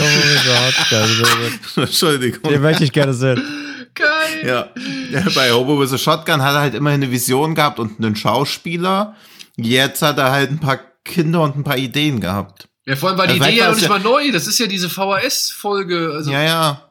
Ja, vielleicht war das wirklich, also vielleicht hat das, ist das so ein Film, wo, wie André auch schon gesagt hat, vielleicht das Team ro- riesengroßen Spaß dran hat, der sich aber nicht auf den Zuschauer überträgt. Und das finde ich auch sehr unbefriedigend, immer so Filme zu sehen, wo ich so spüre, okay, die Leute haben wahrscheinlich Spaß gehabt, die das gemacht haben, aber ich jetzt so leider nicht. ja. Deswegen können wir den, glaube ich, hier an dieser Stelle auch abhaken, oder? Ich Ja, ja. äh, Er kriegt von uns dreien keine Empfehlung und wenn man sich ihn anschauen will, dann macht man das jetzt halt im, auf eigene Gefahr oder auf eigenes Interesse hin. Ja. Genau. Ein, ein Film, der mein Interesse noch hat, weil ich jetzt doch äh, schon von mehreren Seiten Gutes gehört habe, ist Monolith. Den habe ich leider nicht geschafft.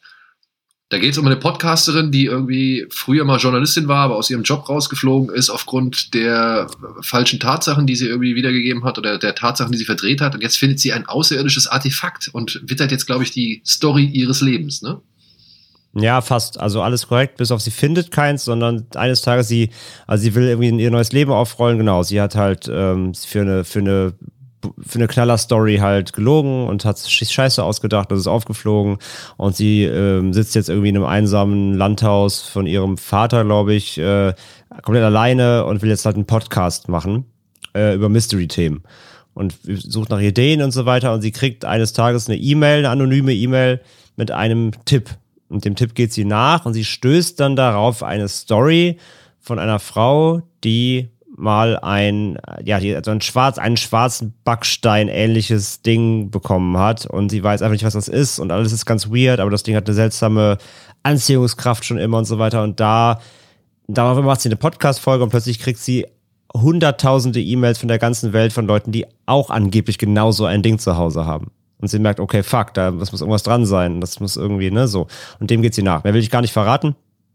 Der ganze Film spielt fast ausschließlich äh, bei ihr in dem Haus fast sogar fast nur an ihrem Schreibtisch. Ist also im Grunde ein Kammerspiel. Es gibt ein, zwei Ausreißerszenen, aber ja, das ist schon der Kernpunkt.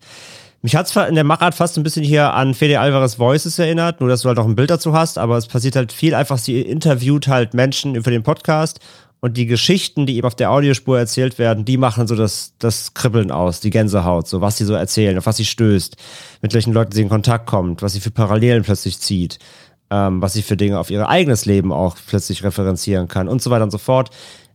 Ich fand den wirklich gut. Wie gesagt, auch hier im Lied, ich sagte schon, wir kommen darauf zurück, Lily Sullivan eben aus äh, Evil Dead Rise. Ich finde die Frau super. Ähm, die trägt den Film halt komplett, weil sie ist quasi fast die einzige Darstellerin, die sie überhaupt sieht. Ähm, macht sie super fand den wirklich super spannend, mag ja solche Themen auch halt, ne, hatten wir auch schon öfter hier sowas wie äh, der, der, hier der äh, Broadcast Signal Intrusion, ne, so Verschwörungen, wir, wir entdecken, wir stoßen mhm. auf irgendwas was größer als so larger than life ist und so. Super gut. Einzig Abzüge habe ich ihm dann fürs Finale gegeben, fürs Ende, weil er da meiner Meinung nach, will nichts verraten, aber da entscheidet er sich dafür, dann doch zu viel zu wollen oder beziehungsweise zu viel zu zeigen. Er wird dann, er geht weg von diesem, also der ganze Film, wie gesagt, funktioniert fast nur auf Audiospur plus ein, zwei Sachen, die dann in ihr Leben auch physisch treten, in Form von Briefen oder ein Päckchen kommt mal an, steht plötzlich vor der Tür, solche kleinen Sachen. Aber am Ende will er, will er dann doch sehr greifbar werden in einer Art und Weise. Das hätte der Film gar nicht gebraucht. Ich finde, der hätte das Mysterium auch ruhig einfach auf der Art und Weise ausspielen und dann revealen können oder so. Richtig Reveal gibt's auch nicht, sehr viel Eigeninterpretation noch drin. Hätte gereicht, der wird am Ende aber dann sehr deutlich, überdeutlich und wird zu greifbar. Das hat mir nicht so gefallen, dafür, dass er da bisher, da bis dahin zu dem Punkt so schön subtil war. Ja, aber trotzdem eine Empfehlung. Also den fand ich wirklich stark. Ähm, starker Lied, starke Thematik, schön, schön erzählt tolle Bilder irgendwie trotzdem, weil du hast dieses, das hat so ein super Artificial House, so alles mit Fensterfronten und so, wo sie dann immer so dramatisch in die Ferne starrt und so. Aber es ist wirklich schön gefilmt und so in der, in der, in der kleinen Teiligkeit des Films. Ähm, fand ich super. Fand ich wirklich super. Ja, ich bin gespannt. Ich freue mich sehr, wenn der hier über den Weg zu uns findet. Ja, ich habe auch Bock. Ich habe echt Bock. Ja. Und ja. ja.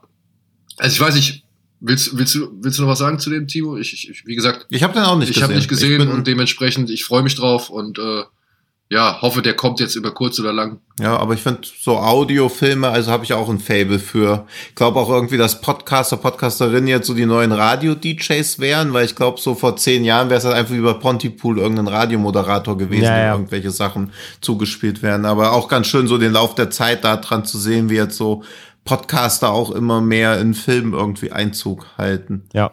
Ja, gibt auch keinen Deutschland-Release, aber ich vermute mal, das wird so, mhm. also dass ich ins Kino komme, ist glaube ich nicht, aber so ein Straight-to-Blu-ray-Ding, aber ich hoffe, der kommt dann auch dann. Oder direkt auf Audible. Ja, genau. direkt auf Spotify mit, äh, mit, mit Videopodcast, ja. Ja. Das wäre ein guter Marketing-Gag. Ähm, ja, eigentlich schon. Nee, aber ich glaube schon, dass der, ich hoffe, dass der schnell zu uns kommt, weil, ja, den würde ich schon empfehlen, definitiv. Gut, dann ein Film, ja. Den du nicht empfehlen kannst. Den ich nicht so wirklich empfehlen kann. Ich habe ja schon beim letzten Mal drüber gesprochen, glaube ich, ne? Als wir über die.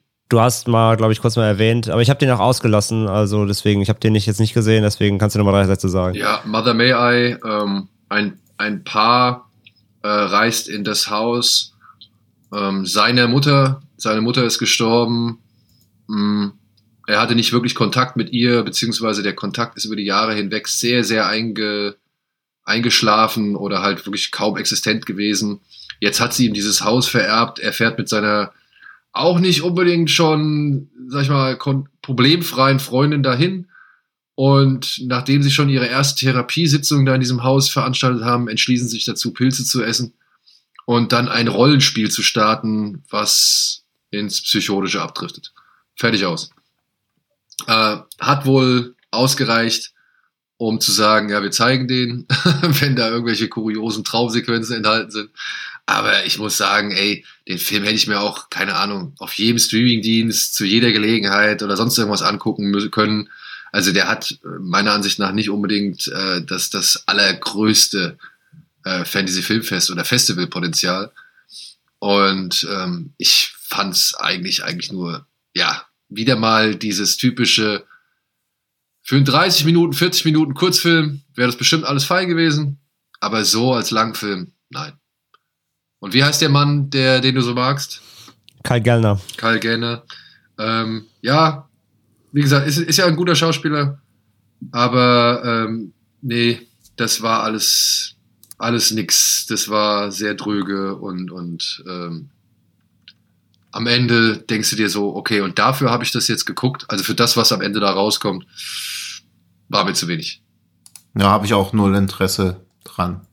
Aber ich habe Interesse an den nächsten beiden Filmen, auch wenn ich nicht so wirklich bislang richtig durchgestiegen bin, was äh, oder worum es geht. Der eine heißt New Normal und der andere heißt New Religion. Und welcher von beiden ist der Experimentalfilm, André? Der New Religion. Gibt es da eine Handlung? Irgendwie irgendwas, irgendeine, irgendein Strang, Strang, dem man folgen kann? Ja, ja, doch. Also, wenn ich experimental, also es ist, nicht so was wie Skinnamarink. So, der hat schon eine Handlung, aber er geht sich dann doch sehr so in so transzendentalen Bildern und will mehr philosophisch sein als alles andere. Es geht im Ende um ähm, eine Frau, der ihre Tochter stirbt, weil sie ähm, vom Balkon springt. Also aus Feld, sagen wir Feld. Kleine Tochter spielt auf dem Balkon, steigt aufs Geländer, fällt, weil die Mutter gerade nicht aufgepasst hat. So, macht sich deswegen Todesvorwürfe, weil sie quasi im Nebenraum saß und äh, natürlich hätte verhindern können und so, hat die Aufsichtspflicht halt nicht erfüllt. So. Sie ist eine, ähm, ja, so eine Escort-Dame und äh, trauert natürlich äh, mit ihrem Lebensgefährten, wobei ich glaube, das ist nicht der Vater, meine ich, genau. Das war nicht ihr Vater, sondern es ist einfach ein Lebensgefährte neuer, der versucht, sie zu, ihr zu, sie zu stützen, aber wie gesagt, halt, das Leben ist natürlich stark zerrüttet. Und durch den Escort-Job gelangt sie an einen Mann, der ja, sehr weird ist. Der sitzt den ganzen Tag in einer dunklen Wohnung vorm Fernseher, guckt sich Dokumentarfilme über weirde Dinge an, wie Motten oder sowas. Und äh, der verlangt immer von ihr, dass er ein Foto von ihr machen darf. Und zwar immer von einem ihrer, also Gliedmaßen so. Also ich will ein Foto von deinem Arm, von deinem Bein, heute von deinen Haaren, morgen von deiner Nase, jetzt von deinem Rücken. So. Und warum er das macht, ist nicht so wirklich klar. Man weiß nur, er, er steht den ganzen Tag vor einem Bild von der Motte und philosophiert übers Leben. Und der ihrem, ja, das nennt man ja nicht Zuhälter so, aber ihrem, ja, ihr Fahrer, sagen wir mal, ihr Fahrer, der sie immer zu den, zu den Kunden hinfährt. Dem ist es alles ein bisschen, der erzählt natürlich, was da passiert und, sie, und ihm ist das alles nicht geheuer. Und er steigt dann bei dem Typ ein und forscht da mal nach und stößt dann auf ähm, ja, diverse Dinge, die ich nicht spoilern will. Und der Film ist so eine Mischung aus Mystery, Drama, Vergangenheitsbewältigung, aber halt mit dem Namen auch, sagst schon New Religion. Es geht so ein bisschen um die, es ist, es ist echt nicht schwer, es ist schwer zu fassen so. Es geht um so ein bisschen die, die, also auch so, so ein bisschen die Auferstehung einer neuen Sozialstruktur, das dann auf eben dieses, äh, auf diesen Verlust mit dem Kind projiziert wird. Sie will das Kind halt wieder haben, deswegen ergeht sie sich in diesen Typ, der irgendwie scheinbar unterbewusst zu versprechen scheint, wenn du machst, was ich will, dann kriegst du dein Kind wieder. Das glaube ich ist so ein bisschen das, was sie denken soll. Und ja, es ist schwer zu, zu beschreiben, ohne Sachen zu spoilern halt einfach.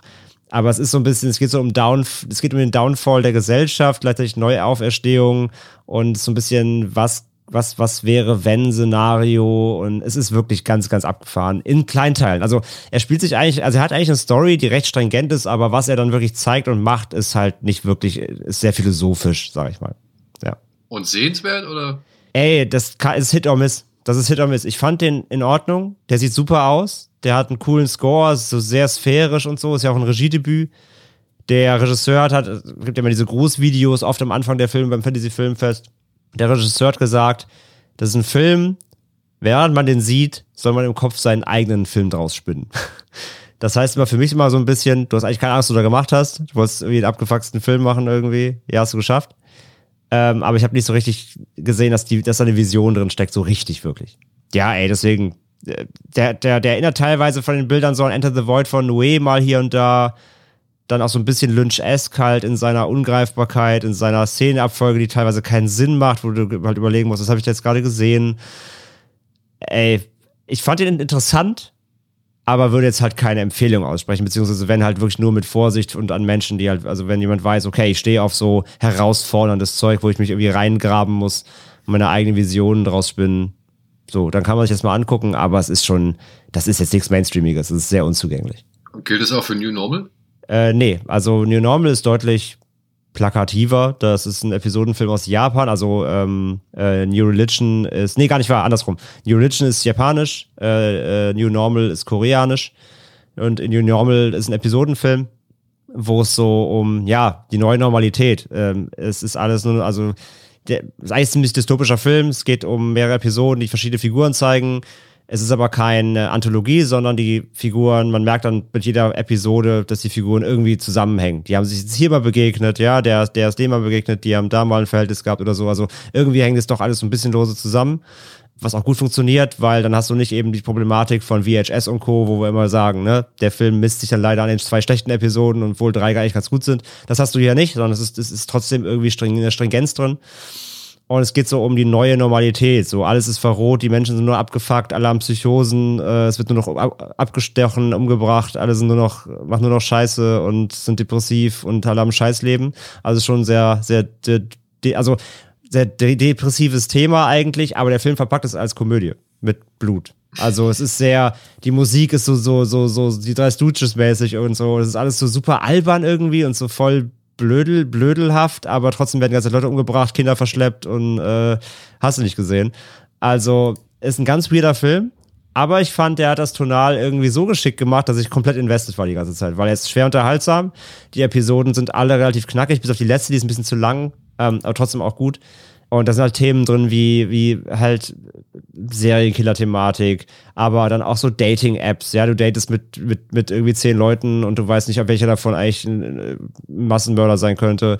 Da sind Sachen drin wie 4chan und Reddit. Ja, du, du greifst dich in, im Internet in irgendwelche Sachen rein, die du findest und gehst vielleicht ein bisschen zu weit und gibst den falschen Leuten deine persönlichen Daten und gerätst in gefährliche Situationen, weil du dich auf dem Internet auf irgendwelche Weirdos eingelassen hast. Solche Themen sind da drin. Und das alles verpackt und so wie gesagt einen Stringenzfaden, wo immer wieder kleine Connections hin und äh, auftauchen, wo du merkst, so, ach krass, ja, guck mal hier, das ist Episode 5, da geht's nochmal was aus der ersten und ach, der kennt den aus der zweiten und so. Ich fand ihn faszinierend und schwer unterhaltsam. Also ich, mir hat der echt gut gefallen.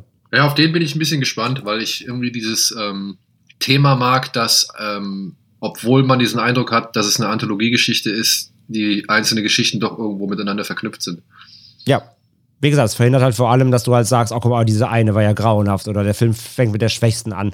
Er hat zwar natürlich äh, Segmente, aber wie gesagt, dadurch, dass du immer, immer das schnell verstehst, so, ah, guck mal, das ist nicht alles losgelöst, sondern da gibt es auch Verzweigungen, achtest du auch da drauf und guckst so, ach, guck mal hier, das ist doch der aus dem und die kennen sich daher, ach, guck mal hier, die, ne? Und das macht Spaß dann auch so, das zu entdecken, was, also, es gibt trotzdem so nicht wirklich ein großes Ganzes, sondern es hat nur diese, eben diese Subthematik, dieses Downfall, auch hier so der, der so der der der ähm, der Gesellschaft irgendwie alles ist nur noch verroht und äh, hinter jeder Ecke laut einer mit dem Messer, der dich irgendwie abstechen will.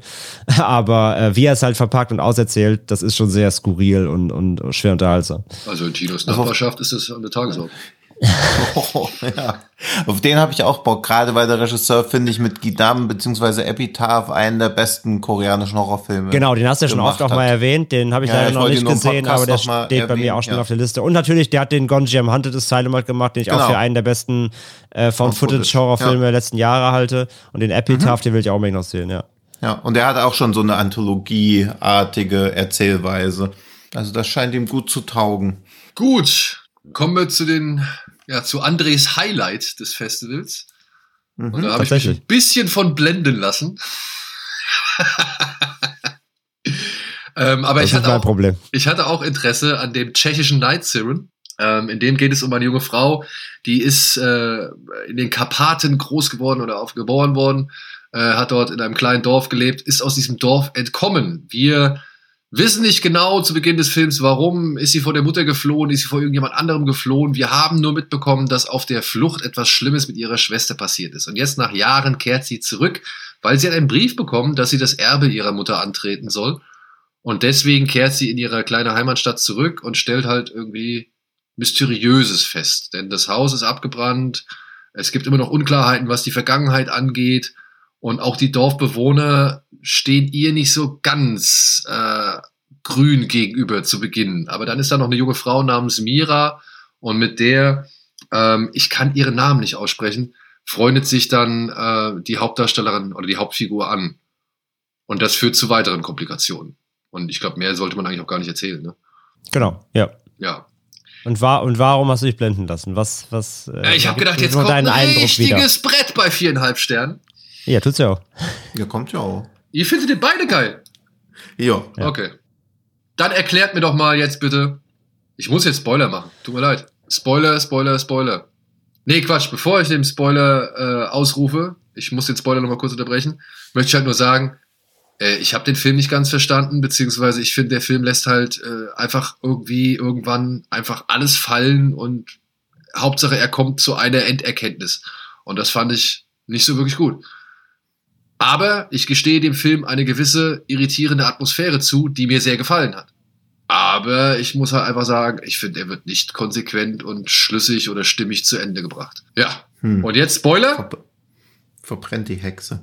Erklärt mir doch mal bitte, was ist denn mit dieser Helena abgegangen oder Helen abgegangen? Das ist äh, die junge Dame, in die, äh, die in Mira verliebt war, die schon im Dorf gewohnt hat, bevor hm. äh, die Hauptfigur dahin kam. Also, das, das, das lässt der Film meiner Ansicht nach einfach fallen und es wird nicht mehr erwähnt und ich weiß nicht, was ich damit anfangen soll. Dann ist das wohl so. Ja, also ihr habt keine Erklärung dafür. Ähm, wenn ich mich richtig jetzt komplett erinnere, stirbt die doch. Genau, sie stirbt. Ja. ja. Aber sie ja. stirbt aufgrund dieses Hexentanzes im Wald, an dem. Die, die stirbt, weil sie komplett auf Drogen ist. Und dann den gleichen, das gleiche Schicksal leidet eben wie äh, vermeintlich ja die Schwester am Anfang des Films. Sie weil sie von dieser Klippe Drogen? fliegt. Mhm. Das wird ja impliziert, dass die auf dieser Party ja alle was schmeißen. Das ist ja kein echter Hexentanz. Ja, aber wir, ja sehen, wir sehen offiziell nur, dass äh, eben, heißt sie Charlotte? Charlotte? Ich weiß es nicht. Ähm, wir sehen ja nur, dass die Hauptfigur, also dass das Mira, der ihrer ihrer Freundin und halt eben ja, Charlotte, ja. Ähm, Charlotte und halt eben dem, dem Typ aus dem Dorf diesen Trank einflößt und selbst das irgendwie nimmt. Aber kriegt die Helen das auch? Hatte ich den Eindruck zumindest.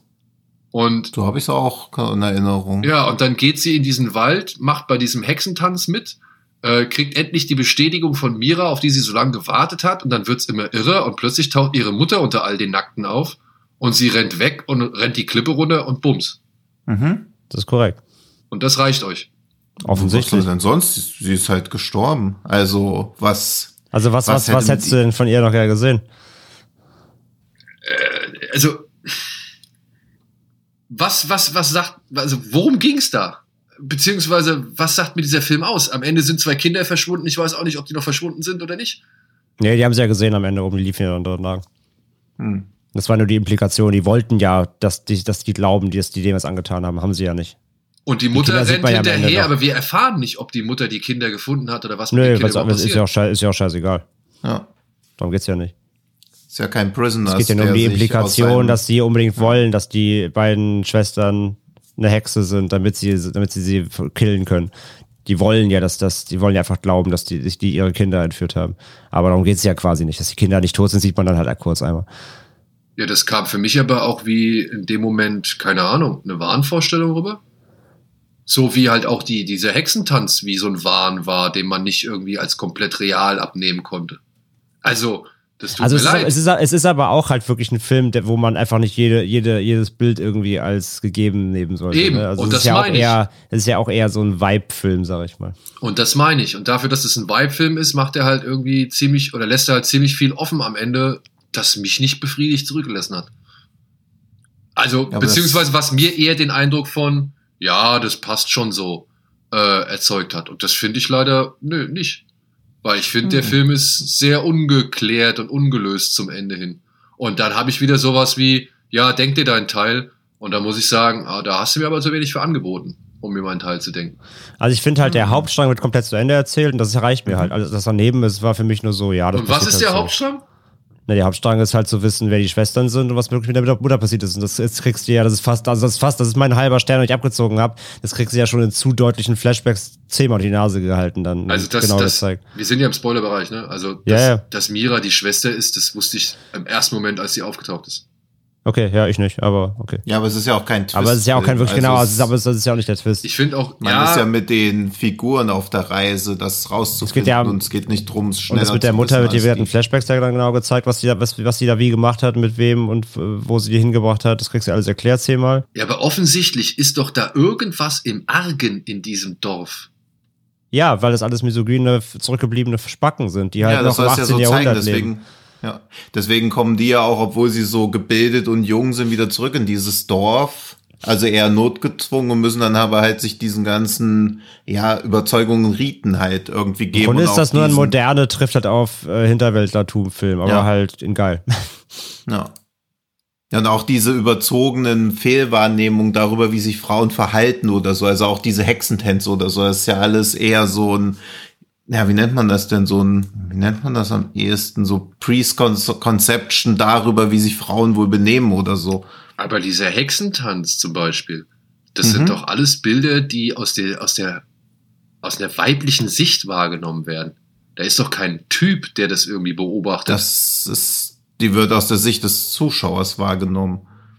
Und wie der Zuschauer das interpretiert, das obliegt ja dem Zuschauer dann. Ja, also aber der er Zuschauer wird über weibliche Figuren zu dieser Szene, Szenerie hingebracht. Also so darf ich doch schon annehmen, dass wir halt jetzt erstmal mit den äh, Frauen, die eben dieses, die, diesen Tanz oder dieses, diese Szene erleben, dass wir deren Wahrnehmung mitbekommen. Genau, wie so ein wie so eine Befreiung halt, aber es impliziert ja trotzdem, dass alle Frauen ja Hexen sein müssen aus dieser männlichen Sichtweise, die ja vorher schon durch dieses Dorf beziehungsweise durch diese ganzen Männer etabliert wird.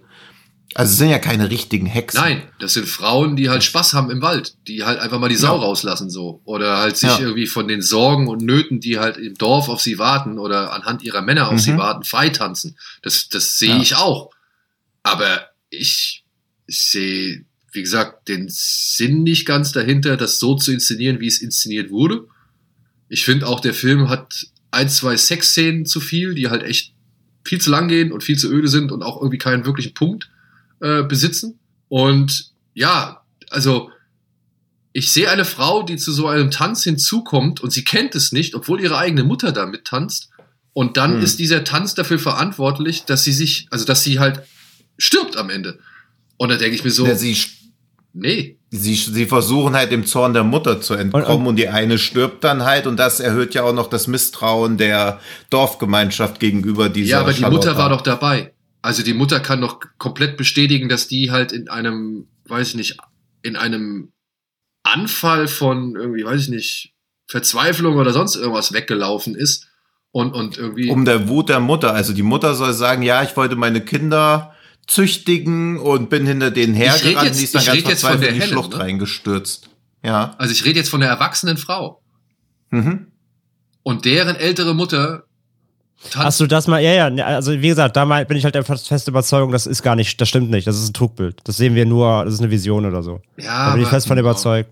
Aber wie gesagt, das Ding ist halt, ich habe den Film halt nicht so gelesen wie du. Ich habe wirklich nur diese Grundstory für mich das, das Feste. Es geht quasi einfach nur um diese, um die Frau, die das Dorf kommt, ihre Vergangenheit aufwühlt, merkt, dass es alles halt sexistische Drecksäue sind da, dass die halt irgendwie noch leben halt wie vor 300 Jahren, äh, dass sie sich stattdessen erwehren müssen. Das war mal ein roter Faden halt und äh, so ihr Schicksal, dass sie halt dann da gräbt, was mit, mit ihren den Eltern passiert ist, was mit ihrer, was sie, was, was ihr als Kind widerfahren ist quasi. Ähm, aber alles drumherum irgendwie, alles, was so im Wald passiert ist, auch wenn sie dann da auf, dem, auf, dem, auf den Wiesen liegen und die Sterne gucken und so, das war alles so, das hat für mich nur so, das waren für mich so Vibe-Bilder irgendwie, und die mich halt irgendwie, weiß ich nicht, mag auch einfach natürlich, das, ich glaube, das war so ein, auch so ein Stimmungsfilm für mich, gerade auch dann im Kino irgendwie dann nachts um halb elf. Weiß nicht, ob der zu Hause auf mich auch so gewirkt hätte, aber der hat mich halt komplett gepackt, weil die Bilder mega waren. Ich finde, der ist super geil gespielt, der Cast ist fantastisch. Das hat mich alles so geil reingezogen. Und ich habe mich einfach so wegblasen lassen, so wegtreiben lassen davon. Und der rote Faden hat für mich dann gepasst, der wird wieder auserzählt und alles andere, auch mit den Tieren, mit den Wölfen, mit den Schlangen, das ist alles nur Symbolismus. So, der ganze Film ist eigentlich nur Symbolismus. Der hat, aber der hat mich so krass erwischt irgendwie ähm, auf, sein, auf, seiner, auf seiner Präsentationsebene, dass er mich halt weggehauen hat. Und alles andere war für mich echt so, ja, das muss für mich jetzt auch nicht den auserzählten Sinn ergeben. Der rote Faden war da mit bis zum ja, fast bitteren Ende ähm, und dann alles andere war für mich nur so Neben, Nebenweibe. Hm. Aber wie gesagt, ich verstehe deine Kritikpunkte. Ich verstehe, wie du sagst, du brauchst für jedes Bild brauchst du halt irgendwie dann was zielführendes. Klar, da ist er schon sehr wischiwaschi, ja. so, aber ja. Nee, also ich meine, lass halt einfach ein paar Sachen weg. Ja, ich finde, der baut da dieses künstliche Drama mit, mit, den, mit den beiden verschwundenen Kindern. Das, das hättest du nicht nochmal machen müssen. So. Also, wie gesagt, ich, ich will Wie gesagt, das ist ja, das, die mit verschwundenen Kindern dient nur dafür, ausschließlich, dass die Familie auf die beiden Schwestern losgeht. Ja, aber das ist mir, ausschließlich. ist mir halt ein bisschen zu billig. Also wirklich, ist mir ein bisschen zu billig. Oder was heißt das, das ist halt dieses so typische, das ist halt dieses typische Ding. Kinder verschwinden, es müssen die beiden sein, weil die sind Hexen. Ja, aber die eine halt gehört zur Dorfgemeinschaft halt, dazu. Also das ja, aber die finden sie, aber die finden sie ja auch scheiße. Ja, trotzdem, ja, der, ja, der, der, Mann will sie ja auch vergewaltigen und ja, so. der also will sie die ganze Zeit ficken, also schon die ganze Zeit. Ja, ja, ja das meine aber, ich halt. Ja. ja. Also ich finde, der Film macht sich da am Ende ein bisschen einfach. Ähm, ich gebe ihm aber halt wirklich eine, eine teilweise schöne, irritierende und, und, und keine Ahnung, verwirrende Atmosphäre. Das fand ich krass. Deswegen fällt es mir auch so schwer, irgendwie den irgendwie voll abzuwatschen. Aber ich finde, er macht sich halt an manchen Stellen zu einfach. Und was mich halt echt, was ich halt nicht brauchte, war diese Sexszene im Wald, ey. Also, keine Ahnung, warum die da drin ist. Das musst du mal die Regisseurin fragen. Ja. ja. Werde ich machen bei Gelegenheit. so, komm, wir müssen ein bisschen Zug hier rein. Jedenfalls von mir hö äh, fast Höchstwertung, absolute Empfehlung. Film kommt auch jetzt auch schon im Mai auf Blu-ray von Bush. Ähm, und wir verlosen übrigens äh, Filme davon auf Instagram. Check das mal. Aber erst zum Release. Irgendwann, ich glaube 25. Mai oder so. Der Ende kommt über Bush. Hm? Jetzt wundert mich nichts mehr. Ja, natürlich, hochqualitatives Programm. ja, aber halt auch ein sehr erotisches Programm in letzter Zeit. Das stimmt. Ja. ja. aber auf jeden Fall, wir können da einiges raushauen. Checkt dann mal bei Insta. Ja. So, jetzt haben wir Pearl. Über den haben wir auch ja, schon geredet, Tino, ne? Ja. Ja, ist halt die Mia Goss Show in 90 Minuten, 45 Minuten hätten es genauso getan, aber wer Mia Goss mag, kann eh nie genug von ihr bekommen. Ich finde, der Film sieht optisch deutlich stärker aus als X. Ja, finde ich auch. Ist halt noch kleiner, noch minimalistischer und ich glaube, durch diese ganze Ankündigung, dass man irgendwie sehen soll, wie die Figur aus X zu dem geworden ist, was sie in X ist, Gott, was ist denn das für ein Satz? Satz mit X. Ähm, X. Ja, mit zwei X. Wirkt Pearl schon irgendwie ein bisschen enttäuschend, aber es wird halt fast ausschließlich durch die Performance von Mia Goss wieder ausgeglichen, finde ich. Ist aber auch ein Film, wo ich so denke, ich muss den nie wieder in meinem Leben also sehen. Also wer einen Horrorfilm erwartet, wird vielleicht meiner Ansicht nach ja. enttäuscht. Man sollte sich keinen Horrorfilm erwarten, eher so eine Psychostudie. Psychothriller, ja. Die dann irgendwo ja. nochmal die ein oder andere Gewaltspitze bereithält. Aber auch da muss ich sagen, ja, Freunde, ihr habt den Ex das Krokodil gesehen, ihr werdet ins Pearl, werdet ihr auch das Krokodil sehen. So. Also da sind nicht irgendwelche ja. Sachen wirklich überraschend. Ja. ja, wir waren ja in Sieges und Ty West hat so auf der Bühne voller Stolz gesagt, dass er fürs Drehbuch sieben Tage gebraucht hat. Und man denkt so, ja, okay, das sieht man. Ja, sieht man, merkt man, spürt man. Also das ist alles schon völlig fein, aber ich war auch schon so ein bisschen ja, ernüchtert, dass das für einen abendfüllenden Spielfilm im Kino ausreichen soll, was geboten wird. Ja, ja aber, aber das Ding ist halt auch, also er will ja dann auch so eine Art Origins-Geschichte ja sein ja. und Dinge verraten. Also du siehst zwar natürlich dann, du weißt, du weißt dann nachher, okay, so ist der Wagen aus X in dem, in dem, in dem, äh, in dem See gelandet und so. Ja, aber das aber sind, das halt sind Fragen, halt, die sich niemand genau, gestellt Im Grunde ist, ich habe schon also. gesagt, das, im Grunde ist das der, der Solo der, der, der Horrorfilme so, der beantwortet ja. auch Fragen, die keiner gestellt hat. Ähm, wie ja. gesagt, wie Tino schon sagt, das ist halt Mia Goth, die Show, und die macht das super. Absolut, allein, allein der, der letzte Endmonolog da quasi und so, das ist alles fantastisch. Ja, und jede Szene geht auch fünfmal so lang, als sie eigentlich gehen müsste. Auch der Endmonolog könnte halt auch deutlich knackiger sein. Ja, aber, er ist, aber es ist trotzdem heraus super performt, kann, kann auch fünfmal so. so lang gehen. Ähm, ja. Aber es ist wirklich ein reiner, reiner Fanfilm für sie im Grunde. So, und das sieht gut ja. aus, finde ich auch. Aber ey, ich habe jetzt zum zweiten Mal im Kino dann auch gesehen, ich kannte ihn ja auch schon. Und ja, ey, ich wirklich, es ist maximaler Durchschnitt. Ja. Vor allem, ne, dieser Monolog steht eigentlich für das gesamte Dilemma des Films, weil in diesem Monolog erfährst du halt Dinge, die du eigentlich hättest gerne sehen wollen. die hm. du aber nicht gesehen hast, sondern du wird, die werden sie dir halt nur erzählt. Und da muss ich dann sagen, Show Don't Tell wird hier auch wieder herausgefordert. Ja, ganz klein geschrieben. Ja. ja. eben, weil man hätte es eigentlich im nächsten Film einfach oder auch in X schon als 10 Minuten, 10-minütige Rückblende zeigen können. Und das wäre erheblich smoother und eigentlich auch smarter gewesen, aber.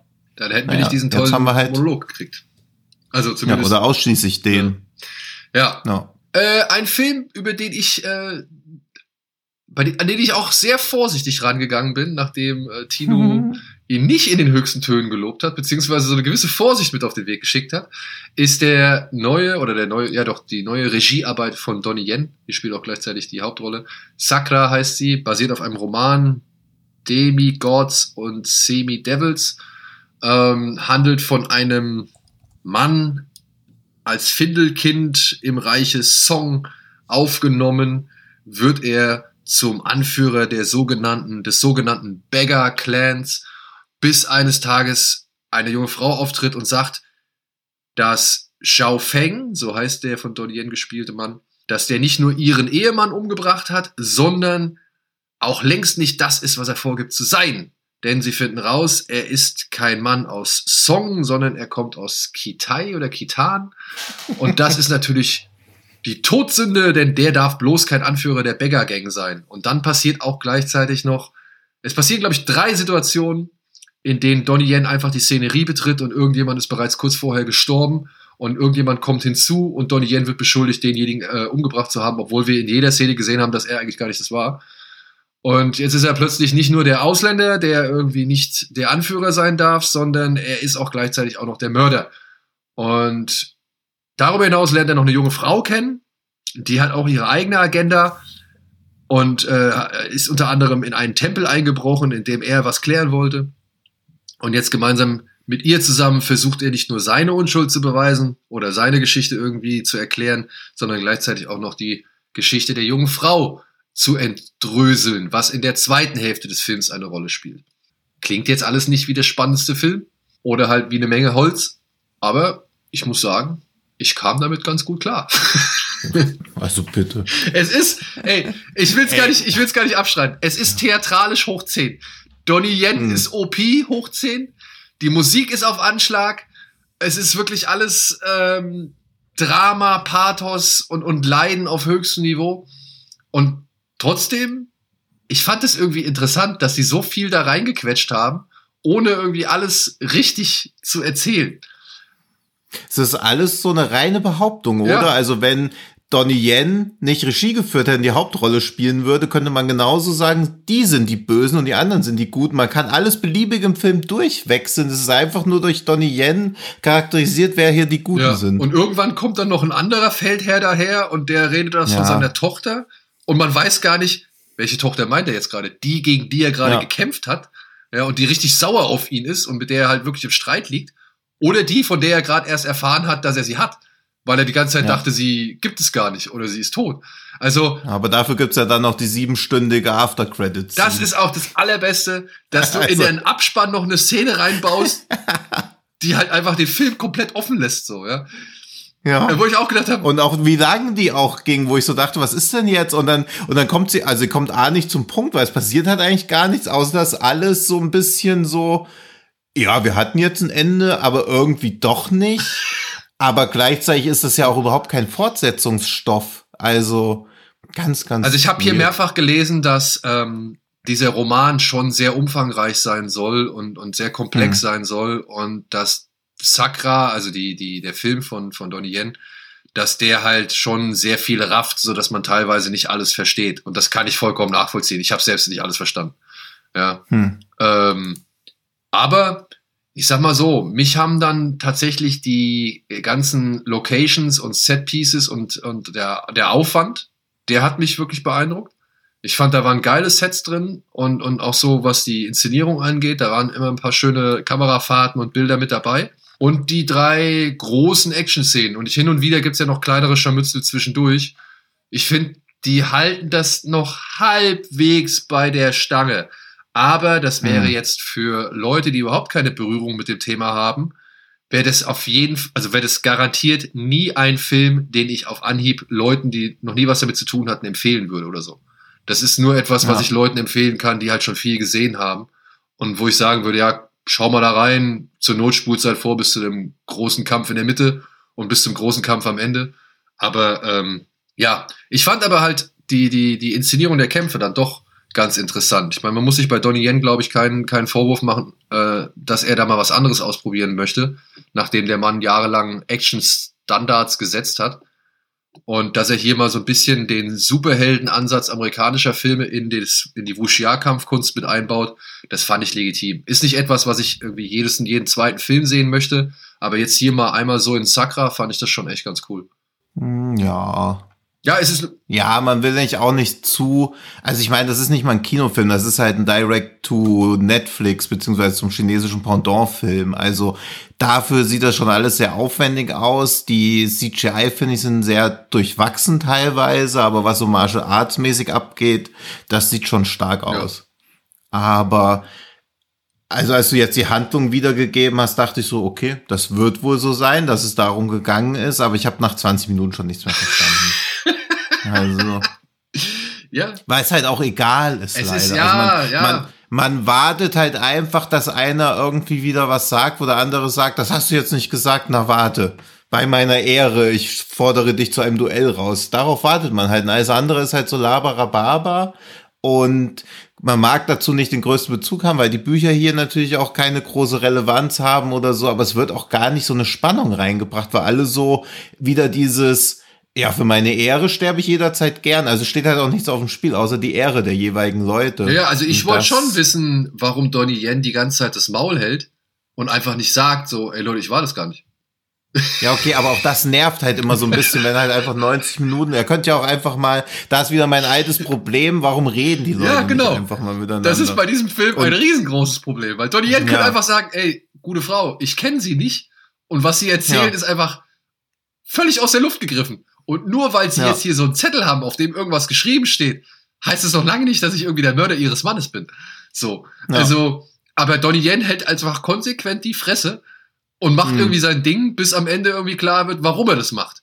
Und ja, ich verstehe, Ja. also, und da kann ich einfach nur den guten Rat mitgeben, versucht auch nicht irgendwie zu verstehen, was da am, am Anfang passiert oder erzählt wird. Wartet einfach bis zum Ende, bis klar wird, okay, Donnie Yen hat doch keine Scheiße gebaut. ja. Ja.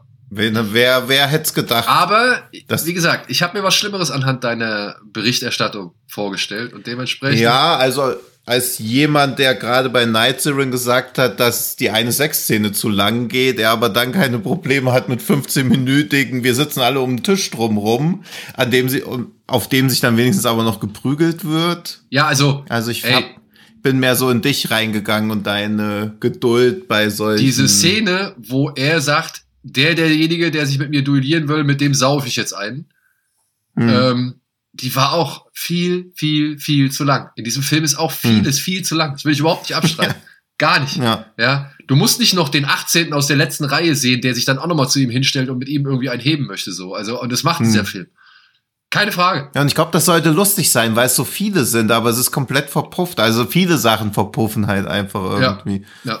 Es ist halt so ein Film zum Durchseppen. Und ich glaube, so für, für Fantasy Filmfest erprobte Leute, die Shadow gesehen haben, ungefähr so ist es vom Pacing her auch. Wobei ich bei Shadow das halt alles getragener fand. Also Shadow hatte eher so Shakespeare-artige Züge, wo man so immer so dachte, okay, hier geht's um was ganz Großes, halt so eine gewisse Gravitas, das fehlt mir bei Sakra leider. Ja. Und Das- dafür ist der Film meiner Ansicht nach auch so ein bisschen zu künstlich. Also, Ja. ähm, so, Das sieht schon so aus, als ob es in so einem riesengroßen Freizeitpark Ja, ja, ja. irgendwie spielt. und auch, ja. und auch so von der Optik her und so. Und Donnie Yen, ich meine, guck mal, der ist so wie makellos, wie der da erscheint, so. ja, also, ja. sowohl, ja, sowohl mental als auch irgendwie moralisch, als auch eben äh, optisch. Das ist alles ein bisschen zu überstrahlend. Hm. Aber ich Ja. konnte, äh, wie gesagt, ich habe, da war es halt so, du hast so Schlechtes erzählt, deswegen waren meine Erwartungen wirklich low. André hat bei Night Siren viereinhalb gegeben, deswegen waren meine Erwartungen halt einfach ein bisschen höher. Und was hättest du gern lieber, dass deine Erwartungen übertroffen oder untertroffen? äh, ja, okay, gut. ja. So, So. Shadow Island, von dem habe ich mir nichts erwartet, außer ein ZDF-Film, der auch im Montagskino laufen könnte. Ich glaube, André hat ihn gesehen. Ja, ist genau das.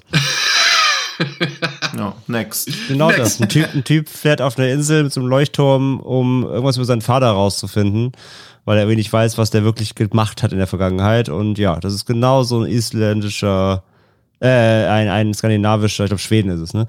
Äh, ein skandinavischer ähm, Krimi, der so abends, Sonntagabend 22.15 im CDF läuft. Genau so ein Ding ist das.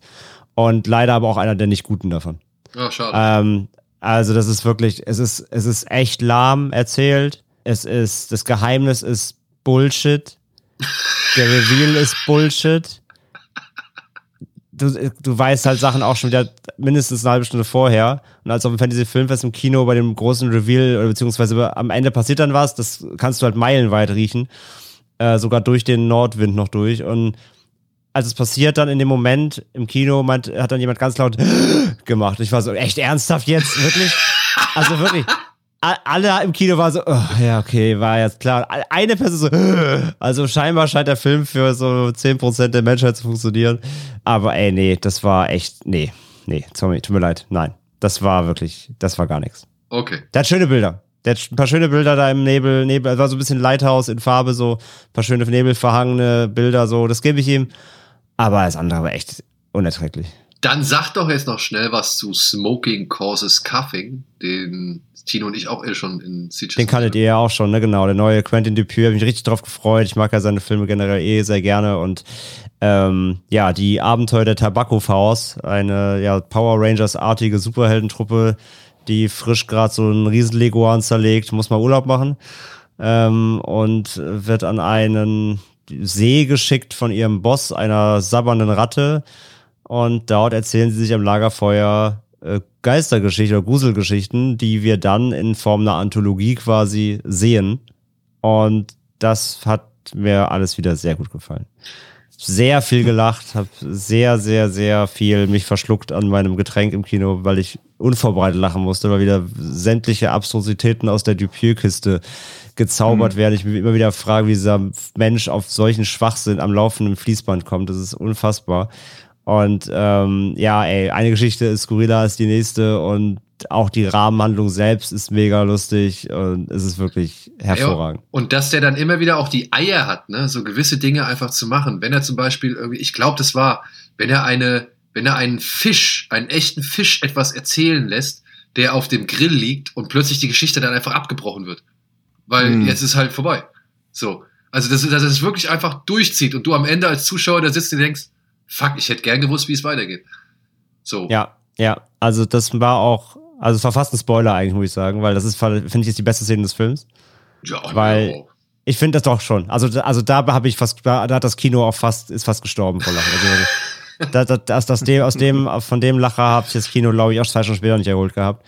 Und ich, ich, es ist auch so, es ist ja nicht mal nur lustig, es ist auch noch clever.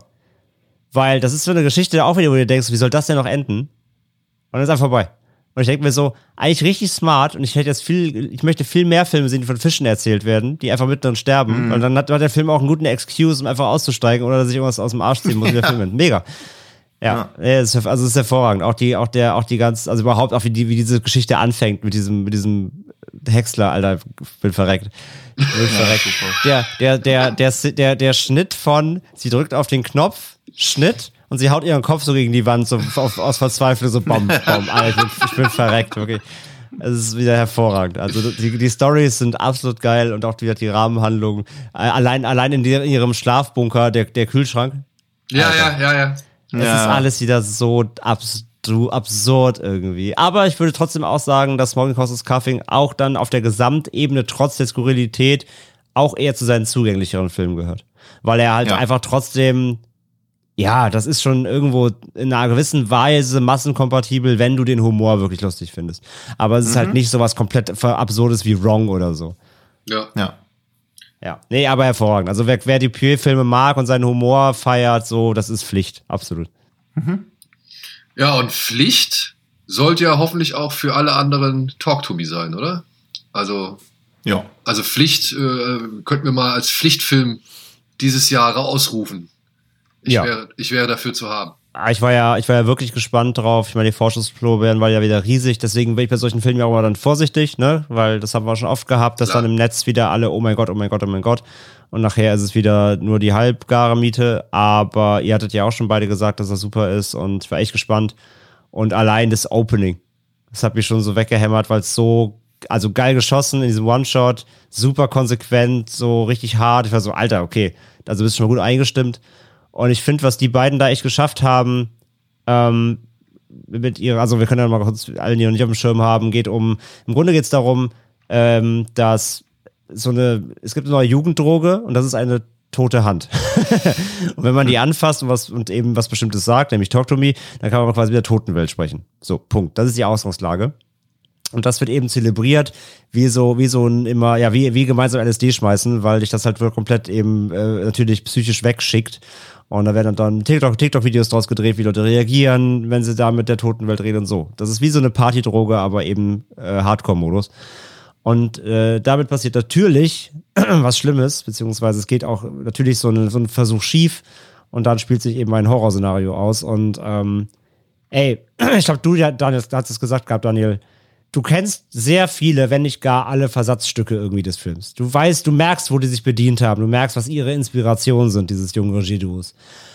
Aber sie schaffen es halt durch ihren neuen, frischen Anstrich, ihre Herangehensweise, das schön, ja, schön dynamisch neu wirken zu lassen. Also es ist wie so ein, wie so ein, wie so ein altes Haus, was so einen neuen Anstrich bekommt. Aber es sieht jetzt echt, echt geil aus und es macht, macht Spaß reinzugehen so. Also das haben sie gut hinbekommen, diese, diese Elemente, die man im Horror, so gerade auch im übernatürlichen Horror irgendwie kennt, aber so fresh darzustellen, die, die, der Cast ist mega, super sympathisch, spielen alle geil, es ist super organisch, auch die Dialoge, das ist wirklich so gestellt, das ist echt, echt halt, ja, einfach junge Menschen, die miteinander schnacken, so, du bist, das ist glaubhaft, glaubwürdig, auch wie die handelt, ist meistens, gab ein, zwei Momente, wo ich dachte, ja, okay, aber meistens irgendwie nachvollziehbar und allein das hilft schon mal mega. Ich fand auch Miranda Otto als äh, Mutter ähm, fand mhm. ich eine mhm. sehr, sehr gute, ähm, weiß ich nicht, also die Figur war cool geschrieben. Das war alles nachvollziehbar, was bei der abging und wie sie auch so geredet hat und so.